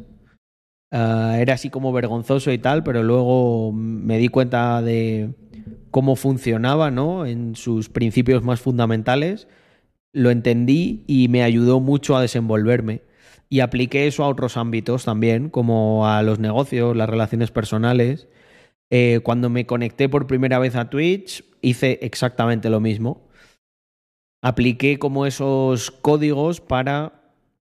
Um, para plasmarlos. He hablado mucho de ellos, ¿no? O sea, tienes que. Um, mira, una. Pareces mucho más inteligente cuando. Cuando hablas solo de las cosas de las que sabes. A la mayoría de la gente le encanta opinar de todo y hablar de todo, y eso es un gran error porque es muy difícil que sepas de todo. Yo intento centrarme sobre todo en lo que controlo, entonces por eso es como, hostia, ¿cuánto sabes? Bueno, me sacas de ahí, a lo mejor no sé. Me habéis escuchado un millón de veces decirlo, ¿no? De me preguntan sobre algo, opina sobre esto y digo, pues mira, de, eso no sé. Dame tú tu opinión o cuéntame y a, lo mejor aprendo yo. No, no lo guionizo. Eh, bueno, a no ser que se considere que tu vida es un guion. Esto, claro, lo acabo de hacer del tirón. Efectivamente. Esta semana es crucial, ¿no? Con las notas de la Fed, IPC Yankee, ventas minoristas, sentimiento del consumidor. Sí, eh, esta semanita va a ser. Va a haber, va a haber movimiento seguro. Yo durante la crisis trabajaba en una caja que fue absorbida. Os podéis imaginar el resultado. Hostia, Johnny, sí, claro que me lo imagino. Despido. Mm. ¿Crees que el dinero da la felicidad? Esta, esta pregunta es algo que sé que me pegaré contestando de aquí a que me muera, ¿no? Eh, la gente es como si yo te dijese, oye, ¿crees, crees que, crees que la Coca-Cola da la felicidad? Y tú me contestarás, pues bueno, puede, ¿no? Habrá gente que le haga muy feliz tomarse una Coca-Colita porque le encanta, pero la Coca-Cola per se no da la felicidad. La felicidad depende mucho de tu percepción, depende más de ti que de aquello que te la dé. Si a ti la Coca-Cola da la felicidad, si a mí no me gusta la Coca-Cola, ¿qué felicidad me va a dar a mí? ¿Entendéis a, a, qué quiero llegar con este ejemplo? Que al principio podía parecer un poco tonto, pero sé que ahora habréis hecho el clic. No es la Coca-Cola lo, que te da la felicidad. En el fondo la felicidad reside en ti. Es a ti a quien te gusta la Coca-Cola. Pero la Coca-Cola, como sustancia incluso inmaterial, ¿no? Hablando en un plano ya metafísico, no es lo que da la felicidad. Como mucho es el activador de una felicidad que tú tienes. Entonces, con el dinero yo creo que pasa algo muy parecido, solo que el dinero es más versátil que la Coca-Cola. El dinero te sirve para muchas más cosas que la Coca-Cola, pero ¿da el dinero la felicidad? No. Lo que pasa es que habrá gente que sepa utilizar el dinero de una manera que le brinde muchísima felicidad. Y habrá gente que el dinero no es que le cause felicidad, es que le cause desgracia, eh, terror, desidia, tristeza, todo lo peor del mundo. ¿Por qué? Porque no reside en el dinero la capacidad de brindar felicidad, reside en nosotros mismos. También tengo otra frase que me gusta mucho decir siempre que, me preguntan esto y es que, bueno, hay una cosa con la que se puede constatar que el dinero sí que puede llegar a dar la felicidad. ¿Sabes cuál es? Eh, Bribón se llama X Bribón, ¿eh? No le he llamado así. Los coches deportivos. ¿Sabes por qué? Porque el dinero compra coches deportivos.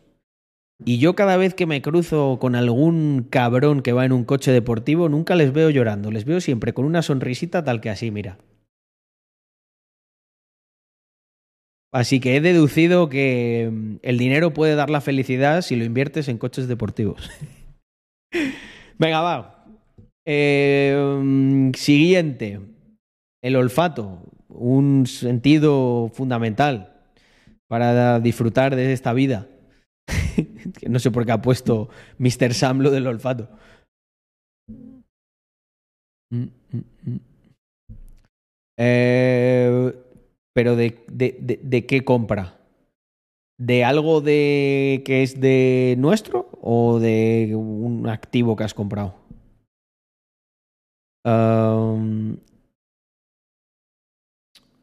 a ver, Tronator. Buenas noches, tengo 20 años. Ah, no, espérate, Oyer Beast. Buenas, Carlos, hoy me paso a felicitarte por el último vídeo. Tiene muchas más visitas que las demás. Creo que le has, has dado la tecla. Gracias, Oyer Beast. Sí, la verdad que este vídeo ha sido una puta locura. Eh, estoy yo también a nivel personal muy contento con lo que con lo que está dando de sí. Fijaos, es que es una pasada. Sube las visitas de, mil en mil. El vídeo de mm, la madre de todas las crisis se está cocinando. Tiene 32.000 visitas y nos ha traído casi 500 suscriptores, que es, vamos, más de lo que hacemos en todo un mes en el canal. Y bueno, mm, creo que simplemente es un vídeo que, de hecho, me encantaría, gente, que... Me encantaría que vosotros me deis vuestro feedback. Eh, curiosamente, es un vídeo que es el primer vídeo que me grabo, edito y subo yo en años. O sea, hace un montón de tiempo. Entonces, eh, básicamente creo que el éxito ha sido que tocamos un tema que es de actualidad y que está bien de vez en cuando pues hablar de alguna cosa de actualidad y bueno, pues que está muy mimado, ¿no? Salen bastantes datos que son, bueno, pues creo que mm, bastante que son son datos que hacen que se entienda bien cuál es la raíz del problema. Y, pero en fin, me gustaría mucho que me dierais vosotros el feedback. Creo que la miniatura también es la polla. Se la hizo Yago el inversor. Eh, yo le dije cómo la quería, le dije, quiero algo que ponga colapso inminente, como todo echando fuego, ¿no? Porque al final yo, eh, este lo sabéis, es uno de los motivos por los que invertí en Bitcoin. Yo pensaba que, hostia, que todo se iba a ir a la mierda y al final parecía que no. Y ahora vuelve a parecer que a lo mejor sí. Entonces vamos a ver. Vamos a ver qué, ¿Qué puede pasar? Mira, dice Johnny Tech, eso es como lo de Ron Wayne, el fundador desconocido de Apple que vendió sus acciones por 800 dólares y no pudo ser multimillonario. Claro, es que depende de, de los valores que tengas y de muchas cosas. Mm, Paco, ¿qué, ¿qué, quieres decir por cáncer? ¿Es como un cáncer de cámara o qué, es eso? Buenas, tengo 20 años, justo estoy empezando a tener sueldo, estoy en año de prácticas en UK, con el tema de crisis, inflación, etc. Me gustaría poder sacar ganancia, pero no sé si sería mejor invertir algo o ahorrar todo lo posible este año. Por el momento estoy formando en evaluación de acciones, tengo tiempo libre, trabajo de ingeniero de software. Ahorra a muerte, tío. Si va a haber una crisis, no puedes, no puedes ponerte a invertir, y menos sin tener ni puta idea, aunque te estés formando. O sea, eso yo lo hablo, ¿no? En estos vídeos de que lo primero, primero, primero es tener un ahorro. O sea, si, no eres, si no eres capaz de llegar a ser una persona lo suficientemente diligente como para tener un colchón ahí con un ahorro y todo, muy difícilmente te vas a convertir en un buen inversor. O sea, el primer paso es fundamental. Si no, es imposible. Buenas noches a todos los que vais entrando. Eh... Ah, mira, Yomis dice, lo que sí sé que el dinero compra superdeportivos y yo no he visto ningún hijo de puta triste en uno. Esa frase es mía, ya me la escuchaste, pero sí, la hice. es que no sé si lo has dicho antes o después. Nunca falla esa lógica, ¿verdad que no, Dimitri? No, no, es, es que es la puta realidad, a mí que no me jodan. Carlos, ¿crees que existe la generación de cristal? No, no es una creencia, es un hecho. Es un hecho constatado. Claro que existe. Mm. Ah, es de un portátil. Bueno, sí, claro, Alex. Eh, cuéntanos a ver qué coño te ha pasado. Sí, sí, sí. Mm. Hay que tener en cuenta que el pánico vende mucho. Es verdad, es verdad. He, alborotado ahí a la gente. No, eh, no lo grabé, no lo grabé en directo. Ese lo grabé. Mmm, ese lo grabé, me lo preparé. Mirad, ¿eh? Este está aquí, fijaos. En el, en el, cuaderno de los. El cuaderno de los 100 millones. Lo he reciclado ahora, ¿sabéis para qué? Siete años después. Ahora es el cuaderno de. Ahora es, ahora, ahora es el cuaderno de los vídeos. Uy, va. Se me ha caído ahí unos papeles. Mirad, es el cuaderno de los vídeos. Si veis aquí, pone explicación a Andrea, eh, la madre de todas las crisis, eh, problemas del banco, caída de la... Uy, espera.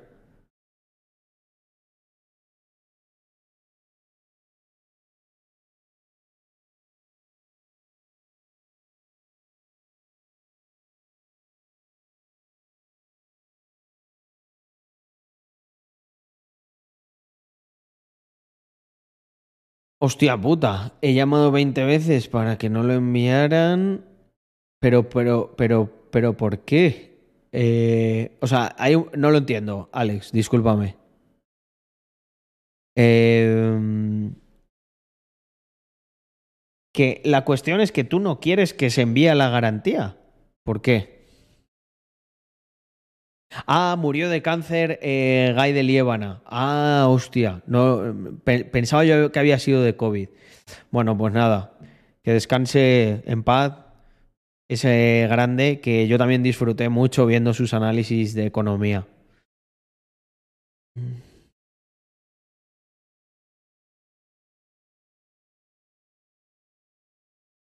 Porque eran como 20 días y necesitaba un portátil. Eh, ¿Y no te compraste otro?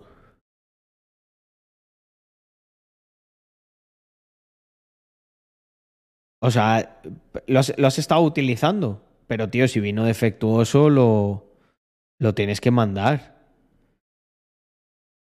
Está, te has metido en un jaleo ahí de una manera un poco extraña. Mm.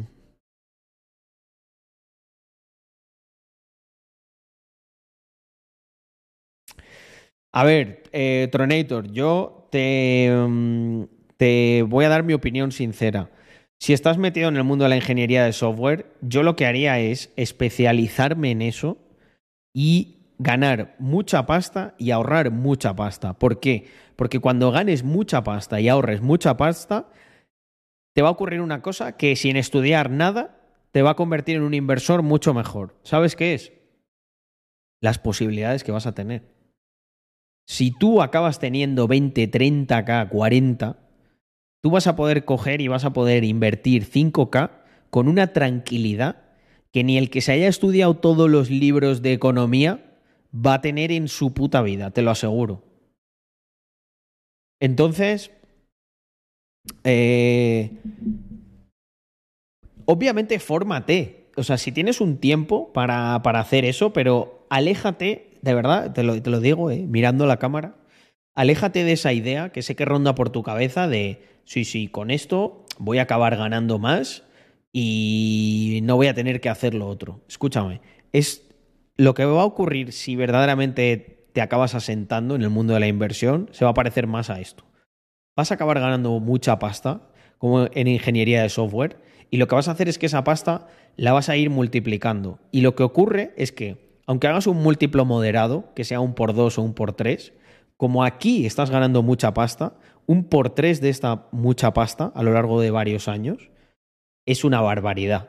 Y ahí es donde tú te vas a diferenciar del resto.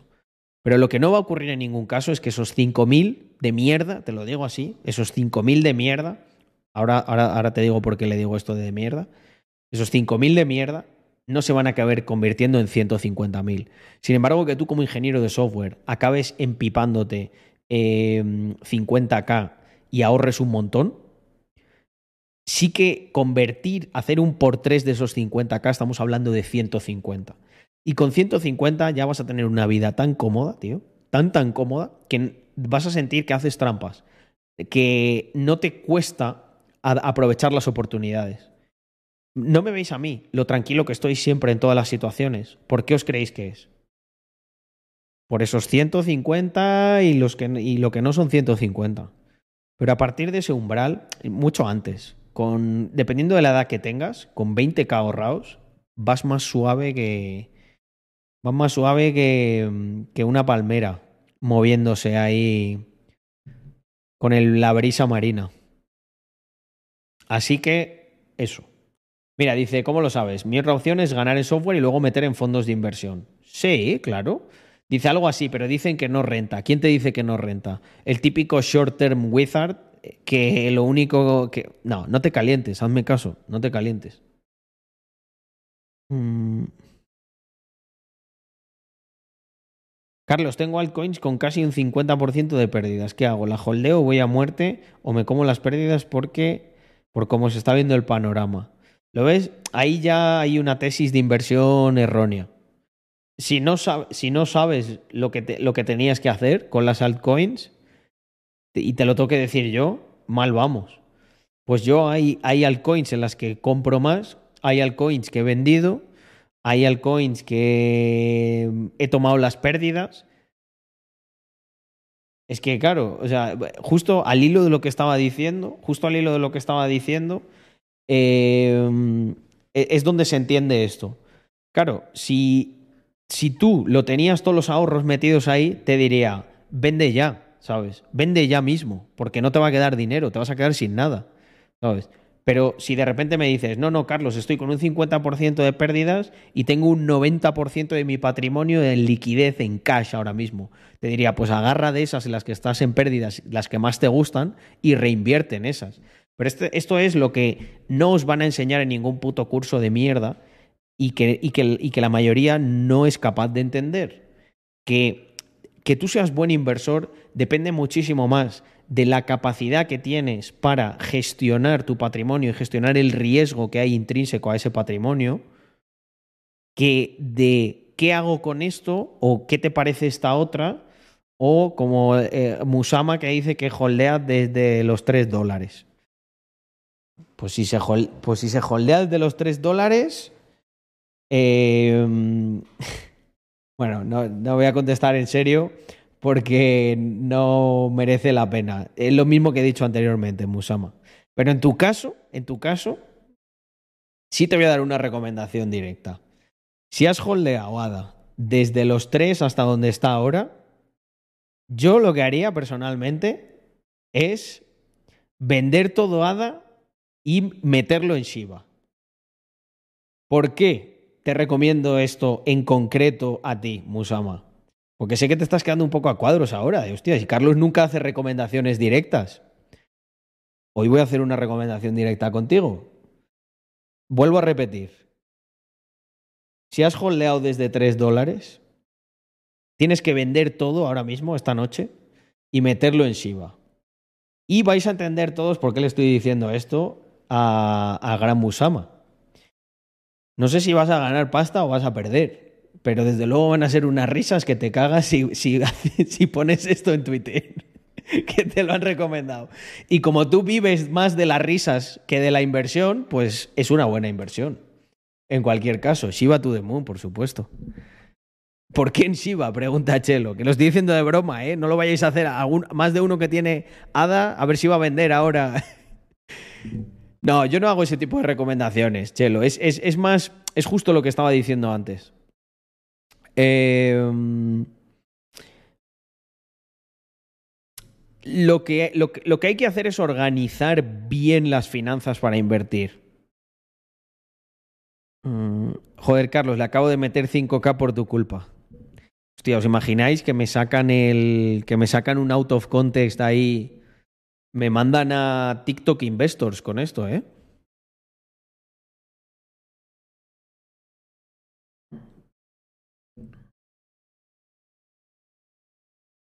Acabo de meter la casa en Shiba. No, por Dios. Mr. Crypto como refugio nuclear. Somos un poco refugio nuclear, ¿eh? aunque también nos hemos comido una corrección buena, pero desde el minteo, joder. si Bernardo os dice que Shiba va a hundirse, ojo. ¿Os imagináis que hace un post, Bernardo, sobre Shiba? Ahí me, planteo, ¿eh? Ahí me planteo muchas cosas.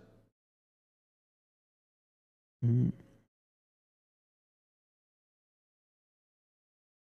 No, yo con la CNMV podría coger Johnny el meme este de, de Gandalf, ¿no? Cuando le dice al demonio ese Tú no tienes poder aquí. y clavo una estaca aquí en, ahí en el Rock del Ker, en Andorra. Mm.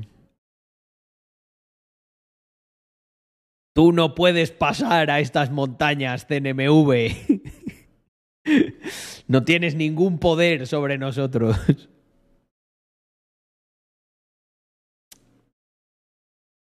Carlos, ¿alguna recomendación para conseguir talento para una startup? Pues tío, que el CEO sea extraordinario, los promotores, la idea. eh, al final el talento va... No, no es tonto el talento. El talento va donde cree que se le va a poner a trabajar de manera más óptima. Mi recomendación, muchas veces le pongo este ejemplo a la gente, es un ejemplo gracioso, ¿vale?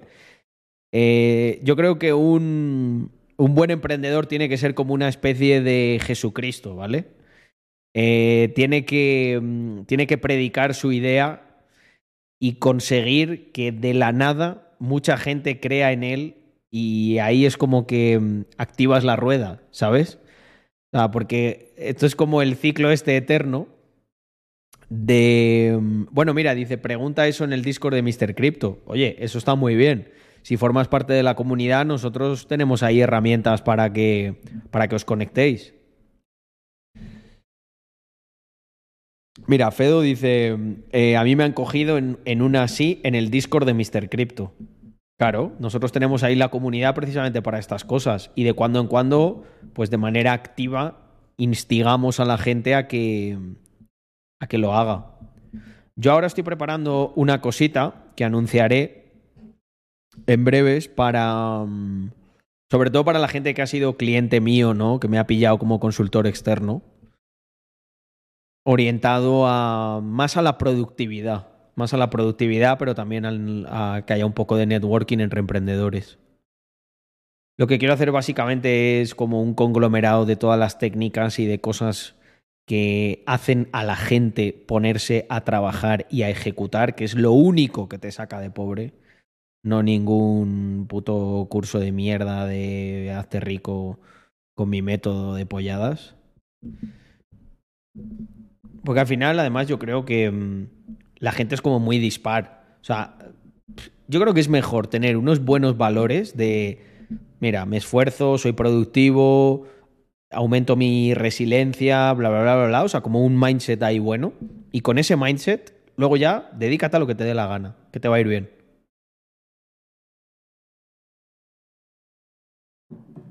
Claro, estoy buscando prácticas de fin de grado y no encuentro nada, algún consejo. Buscar más.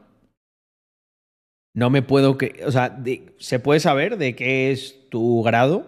No me creo. No creo que hayas mandado 400 correos a empresas que te gusten diciendo trabajo gratis, hago lo que sea por vosotros, bla, bla, bla, bla, bla, bla. No me lo creo. Mm.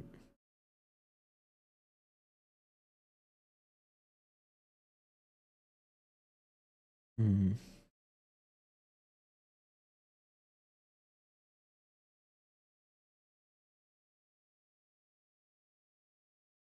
Cuando llegas a los 50k toca un 335 y un buen reloj.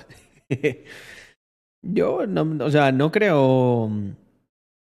No me parece mal. Yo habéis visto que no intento no ser muy nazi con. Intento no ser muy nazi con, con esas cosas. Pues claro que sí, lo he dicho mil veces. Habrá gente que, que le guste tanto los coches que diga, mira, me da igual. Me hipoteco para tener un coche que me gusta y me dedico a él. Me voy por ahí de ruta los findes y de lunes a viernes trabajo.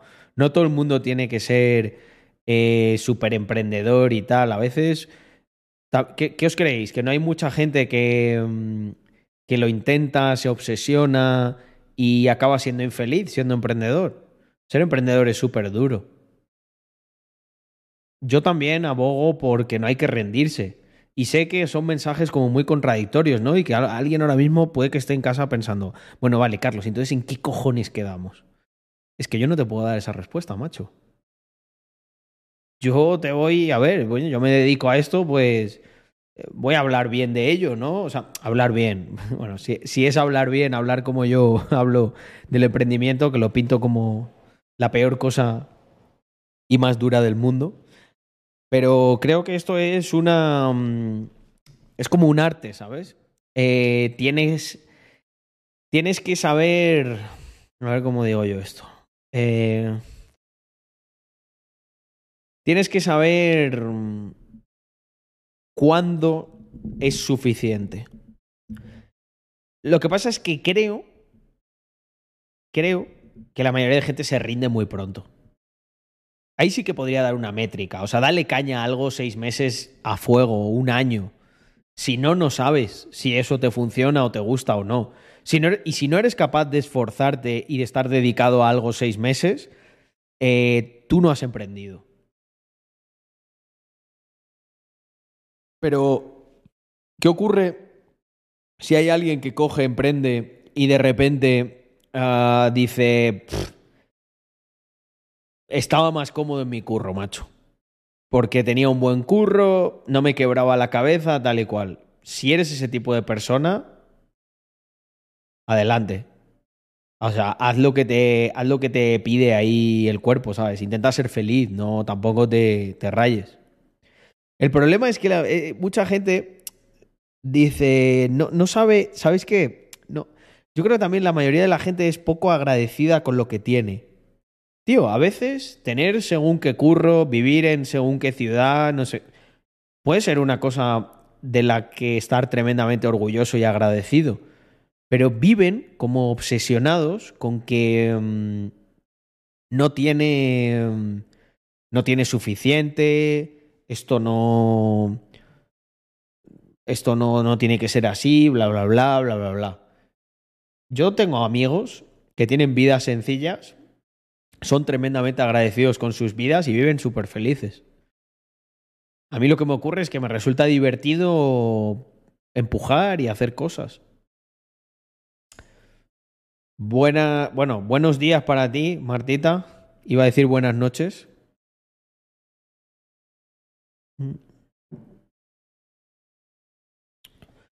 Carlos, ¿cómo encuentras a gente con ganas de emprender? Pues buscando la cebolla. Eh, es difícil, es difícil. Mm, yo creo que a día de hoy tenéis bastantes medios para hacerlo. Eh, en esta comunidad vas a encontrar un montón de gente con ganas de emprender. Pero la pregunta está mal formulada. Te voy a decir por qué. En ella yo intuyo que a lo mejor lo has buscado y no lo has encontrado. A lo mejor cebolla el problema es que tú no los encuentras.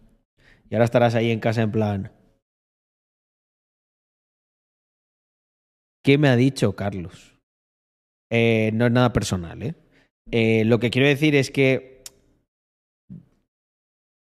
el proyecto que uno tiene tiene que tener el suficiente tirón como para que a la gente le apetezca emprender en eso.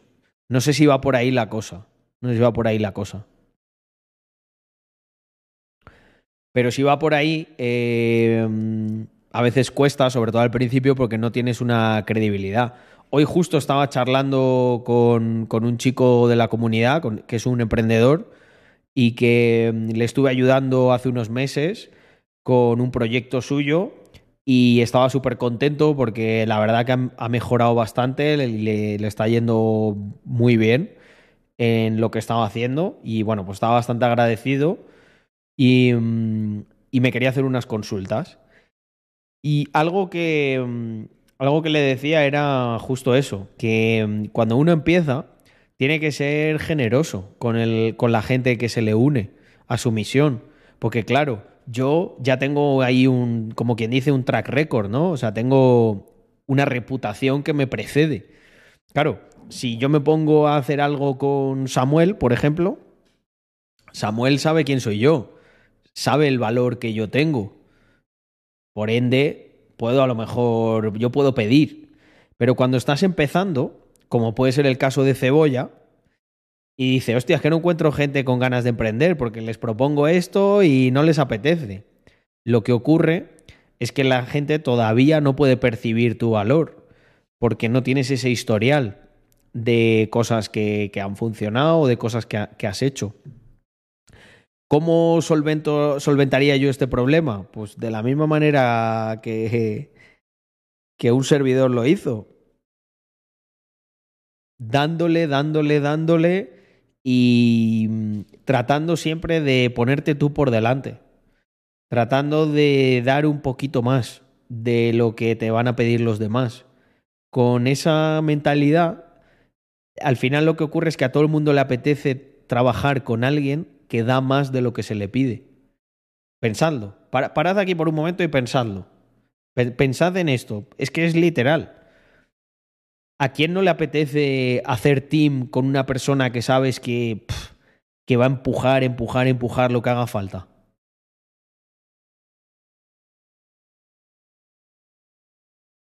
Mm.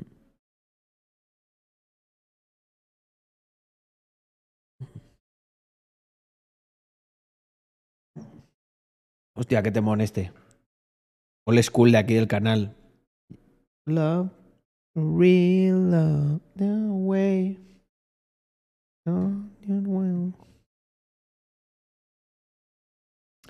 Mira, dice RQR. Ahora gano 1.500 al mes con rentas y me doy cuenta de que no sé gestionar la tan ansiada libertad. Bueno, porque la libertad viene con responsabilidad. Y a lo mejor no, sé si va por ahí la cosa, ¿eh? que te abruma la libertad. Hola Carlos, ¿qué opinas de la automatización de YouTube? Hola Jmichu20. Pues a ver, eh, supongo que ahora todo el mundo va a preguntar, ¿es el, ¿es el nuevo trading, la automatización de YouTube?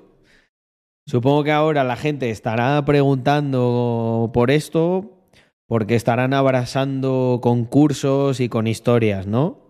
Pues opino como con todo, que el que gana bien de automatizar en YouTube ni te va a decir los nichos con lo que lo hace, ni la manera en la que lo hace.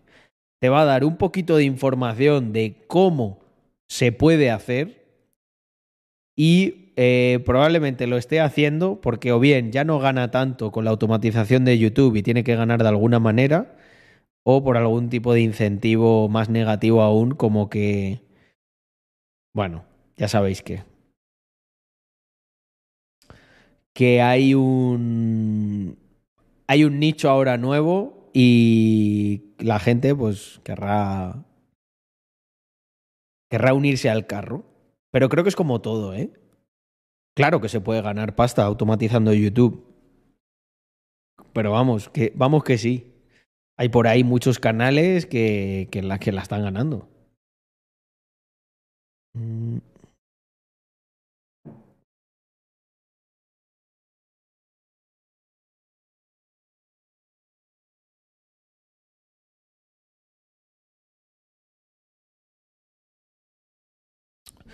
A ver qué me cuenta. Mm.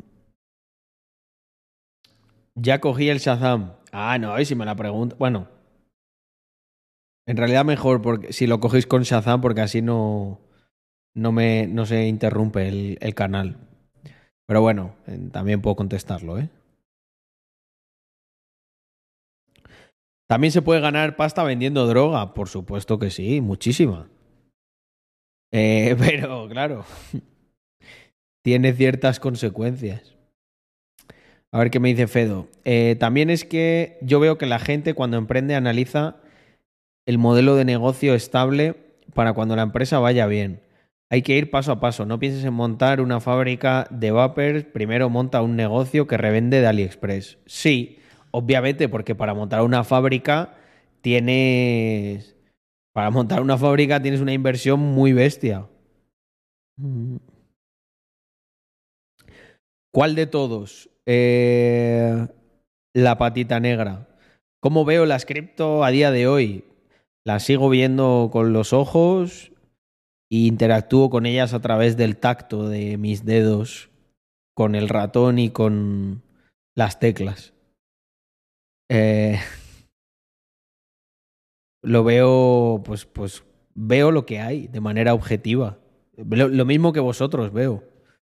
Veo que están bajas. Otra cosa es lo cómo actúo, ¿no? O lo que pienso. A ver, Carlos, para. Carlos, estoy en un proyecto que a mi parecer está muy guapo, pero no hay manera de conseguir financiación. ¿Qué podemos hacer? Yo tengo mi curro y aparte le meto horas a esto, pero a veces cuesta seguir. A ver, Drondri.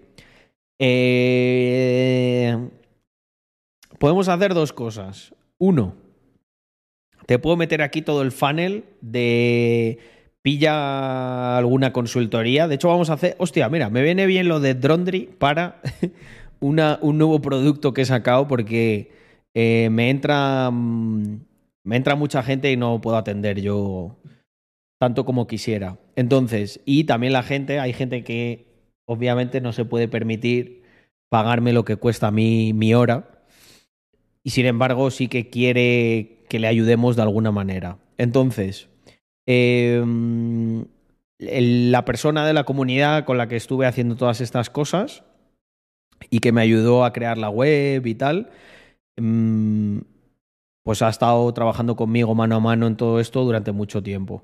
Y vamos a hacer un producto nuevo. Es que hay dos. El segundo no lo quiero contar todavía.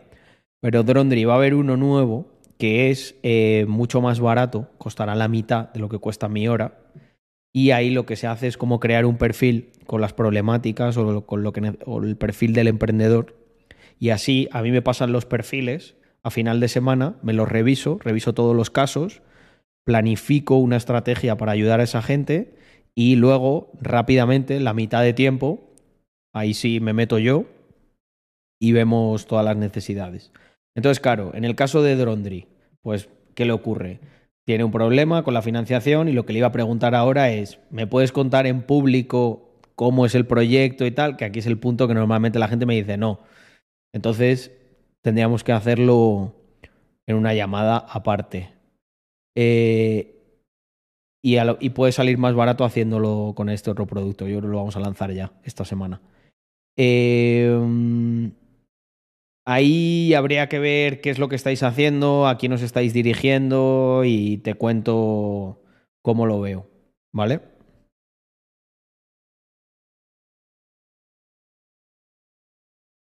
Mm, es complicado, pero estamos en Andorra. ¿Y os condiciona la financiación a Andorra solo? Mm, mm. Sí, claro que he ganado dinero de forma ilícita. Alguna ocasión ni dos. No, no es que haya sido narcotraficante ni nada de eso, obviamente. Pero. Eh, cobrar, y, cobrar y pagar facturas en sin IVA eh, lo, lo ha hecho o lo hará cualquier persona a lo largo de su vida.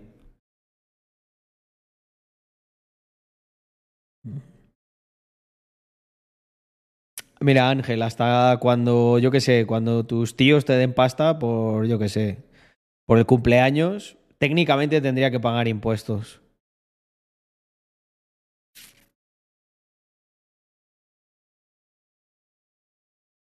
Bueno, Paco, hemos comentado alguna vez por aquí, em, pero nunca, nunca en el, no hay ningún vídeo en el que hable específicamente de eso. Bueno, sí, igual sí que hay algún vídeo por ahí perdido en el canal. Mm. Mira, Manu Macre de IVA, ¿qué es eso?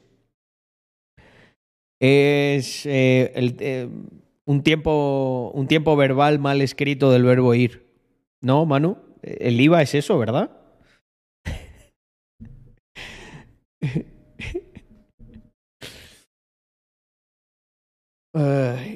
está bueno, ¿eh? ¿Cómo harías para atraer empresas Web 2 a tu proyecto Web 3? Eh, básicamente les hablaría de todas las bondades que tiene Web 3, ¿no? Mm. Sí, el dinero condiciona porque se tiene que fabricar y producir y ahí está el problema. Pues, Drondri, em, o nos cuentas aquí a todos qué haces exactamente, o si no, no, no te puedo ayudar. te puedo dar una respuesta, pero será muy vaga. Mm. Buenas, Carlos. Me gustaría saber cuál es tu opinión sobre el diseño de interiores. Pues Pablo, ¿qué te parece? ¿Qué te parece si en vez de darte mi opinión,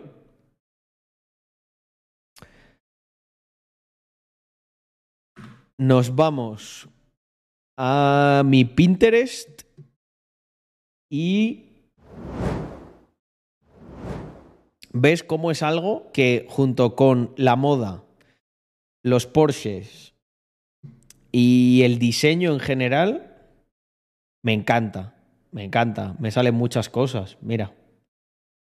Tío, qué bonito esto, tío. Es que esto puede ser Andorra. Mira, tengo una lista que se llama Penthouse Andorra. Espera. Vamos a verla. A ver, mi perfil. Creado, no. Aquí.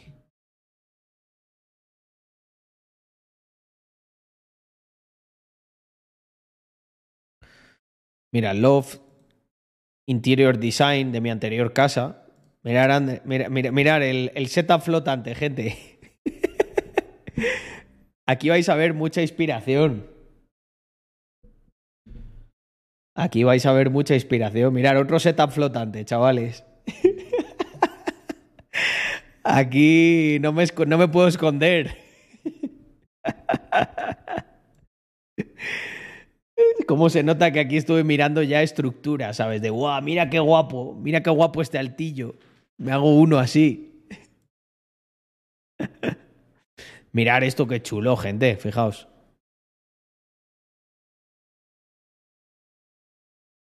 Este tipo de cosas a mí me flipan.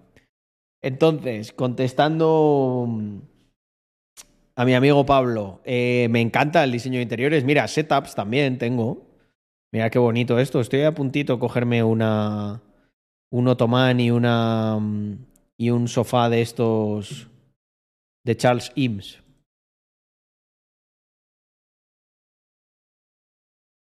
Me gusta, me gusta un montón. De hecho, tengo ganas ya de comprar una casita y reformarla con Andrea. De verdad que tengo ganas.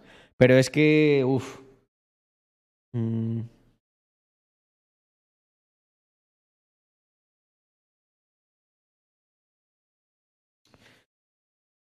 Mm, Drondri, me tienes, me tienes que camelar. Me tienes que enseñar algo antes para que te diga que sí a eso. Mm, pero ahí la, la, la, puerta queda abierta. Buah, mira qué guapo esto, gente. Y tengo otra que se llama, a ver, eh, tableros. Mis tableros, que es, eh, ¿cómo se llamaba?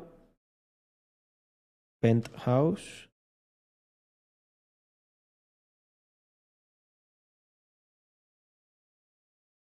Pero a ver, si quiero buscar en mis tableros, ¿qué coño hablas? Penthouse Andorra, mirar. Fijaos.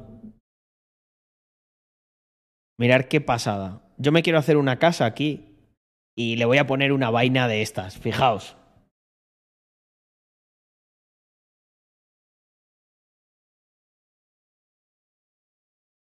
Mirar qué locura. Una piscinita así en Andorrita. O mirar este, mirar este, mirar este cuarto, gente. Ahí con la lluvia, en la plena montaña. Por eso, mirar, es que esto, esto es, puede ser perfectamente Andorra, tío.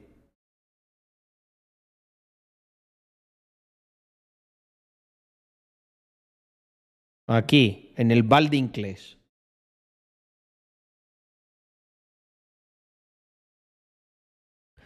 Pues esto es lo que os digo, yo intento inspirarme mucho, gente. Yo intento inspirarme, inspirarme mucho y... Mirad qué bonito este rincón.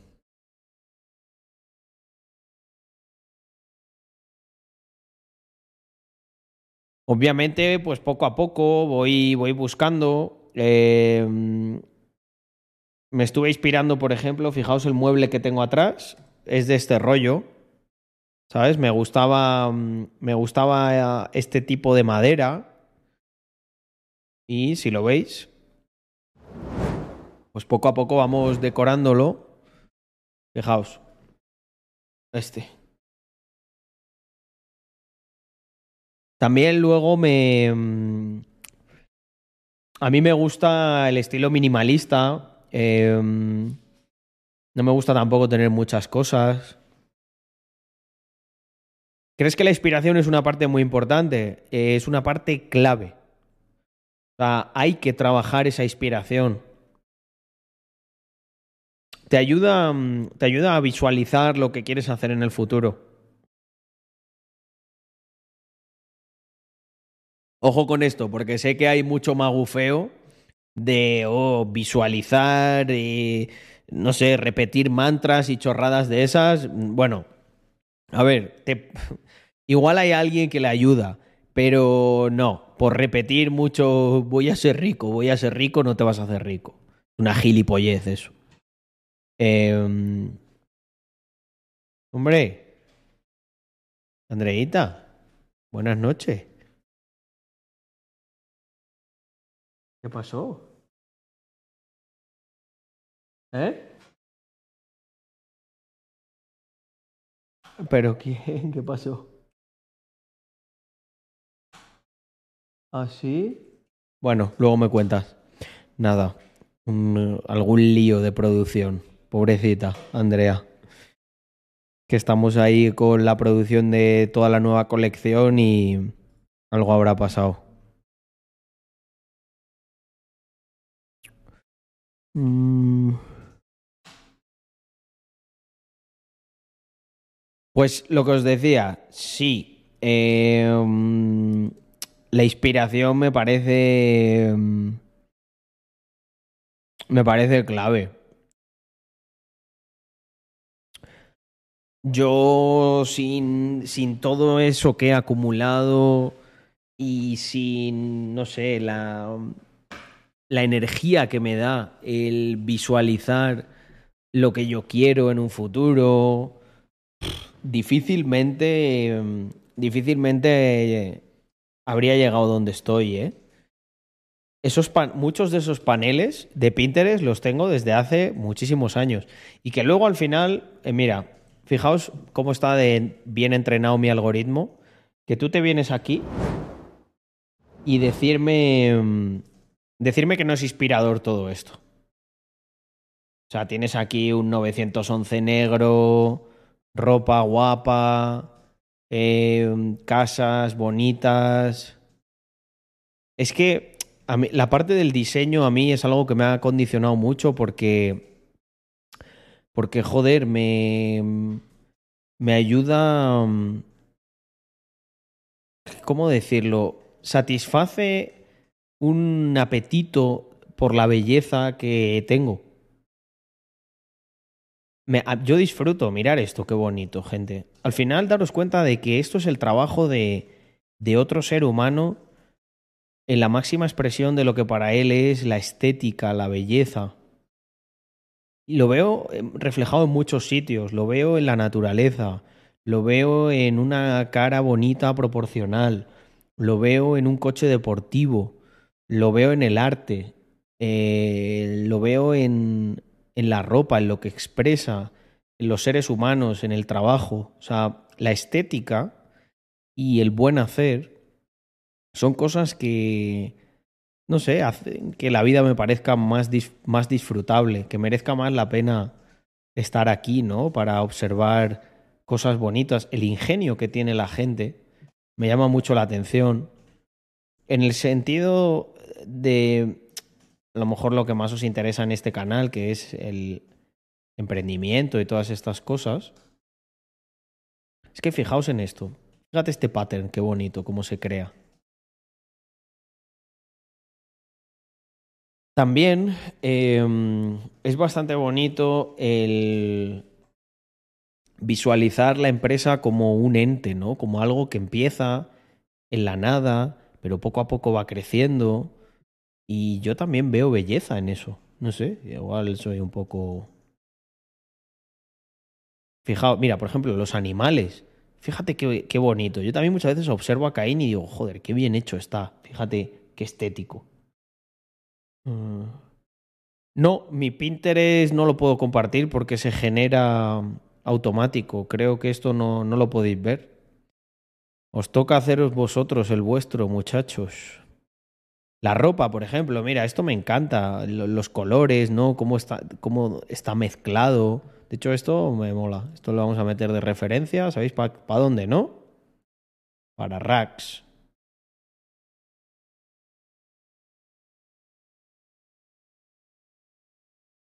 Mm. Las motos también. Es que mirar qué bonito esto. Cómo está todo bien hecho, bien cuidado. Esto es la imaginación de un ser humano aplicada a la transformación del medio físico. ¿Qué pensáis cuando alguien que percibe la realidad así como yo, que, que, tiene que pensar de un puto comunista que dice que no, que él, él tiene que llevarse una parte de esto? Tú no te mereces una putísima mierda, pedazo de vago. Mierda seca, que es lo que eres. El tío que hizo esto es el que se merece todo el crédito y todo el beneficio. Y los que invirtieron en él y creyeron en él. Tú no te mereces una putísima mierda. Porque tú no serías capaz de hacer nada ni parecido a esto.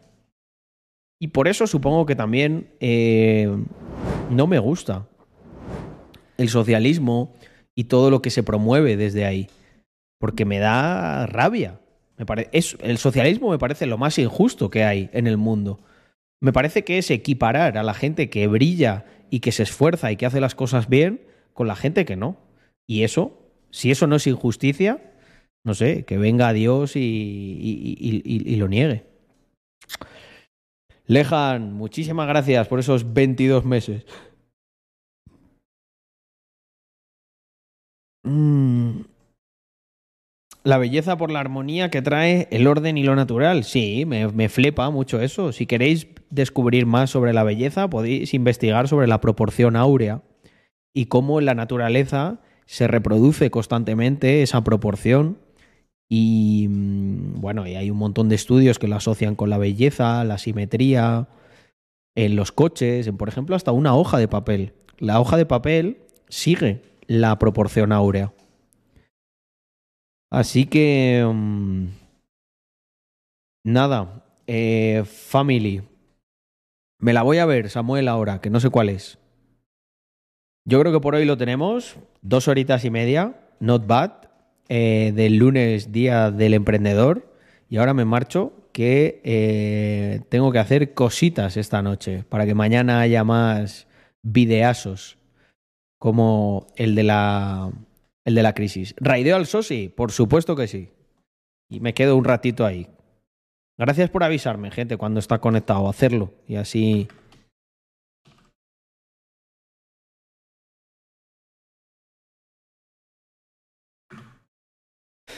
Pues lo que se dice aquí siempre, gente, hashtag viva Rax Mafia. Nos vemos mañana con más y mejor. Me aceptan todos ese raid para el socio y me quedo yo un ratito por ahí escuchando, ¿vale? Venga, gente, descansad. Hasta mañana.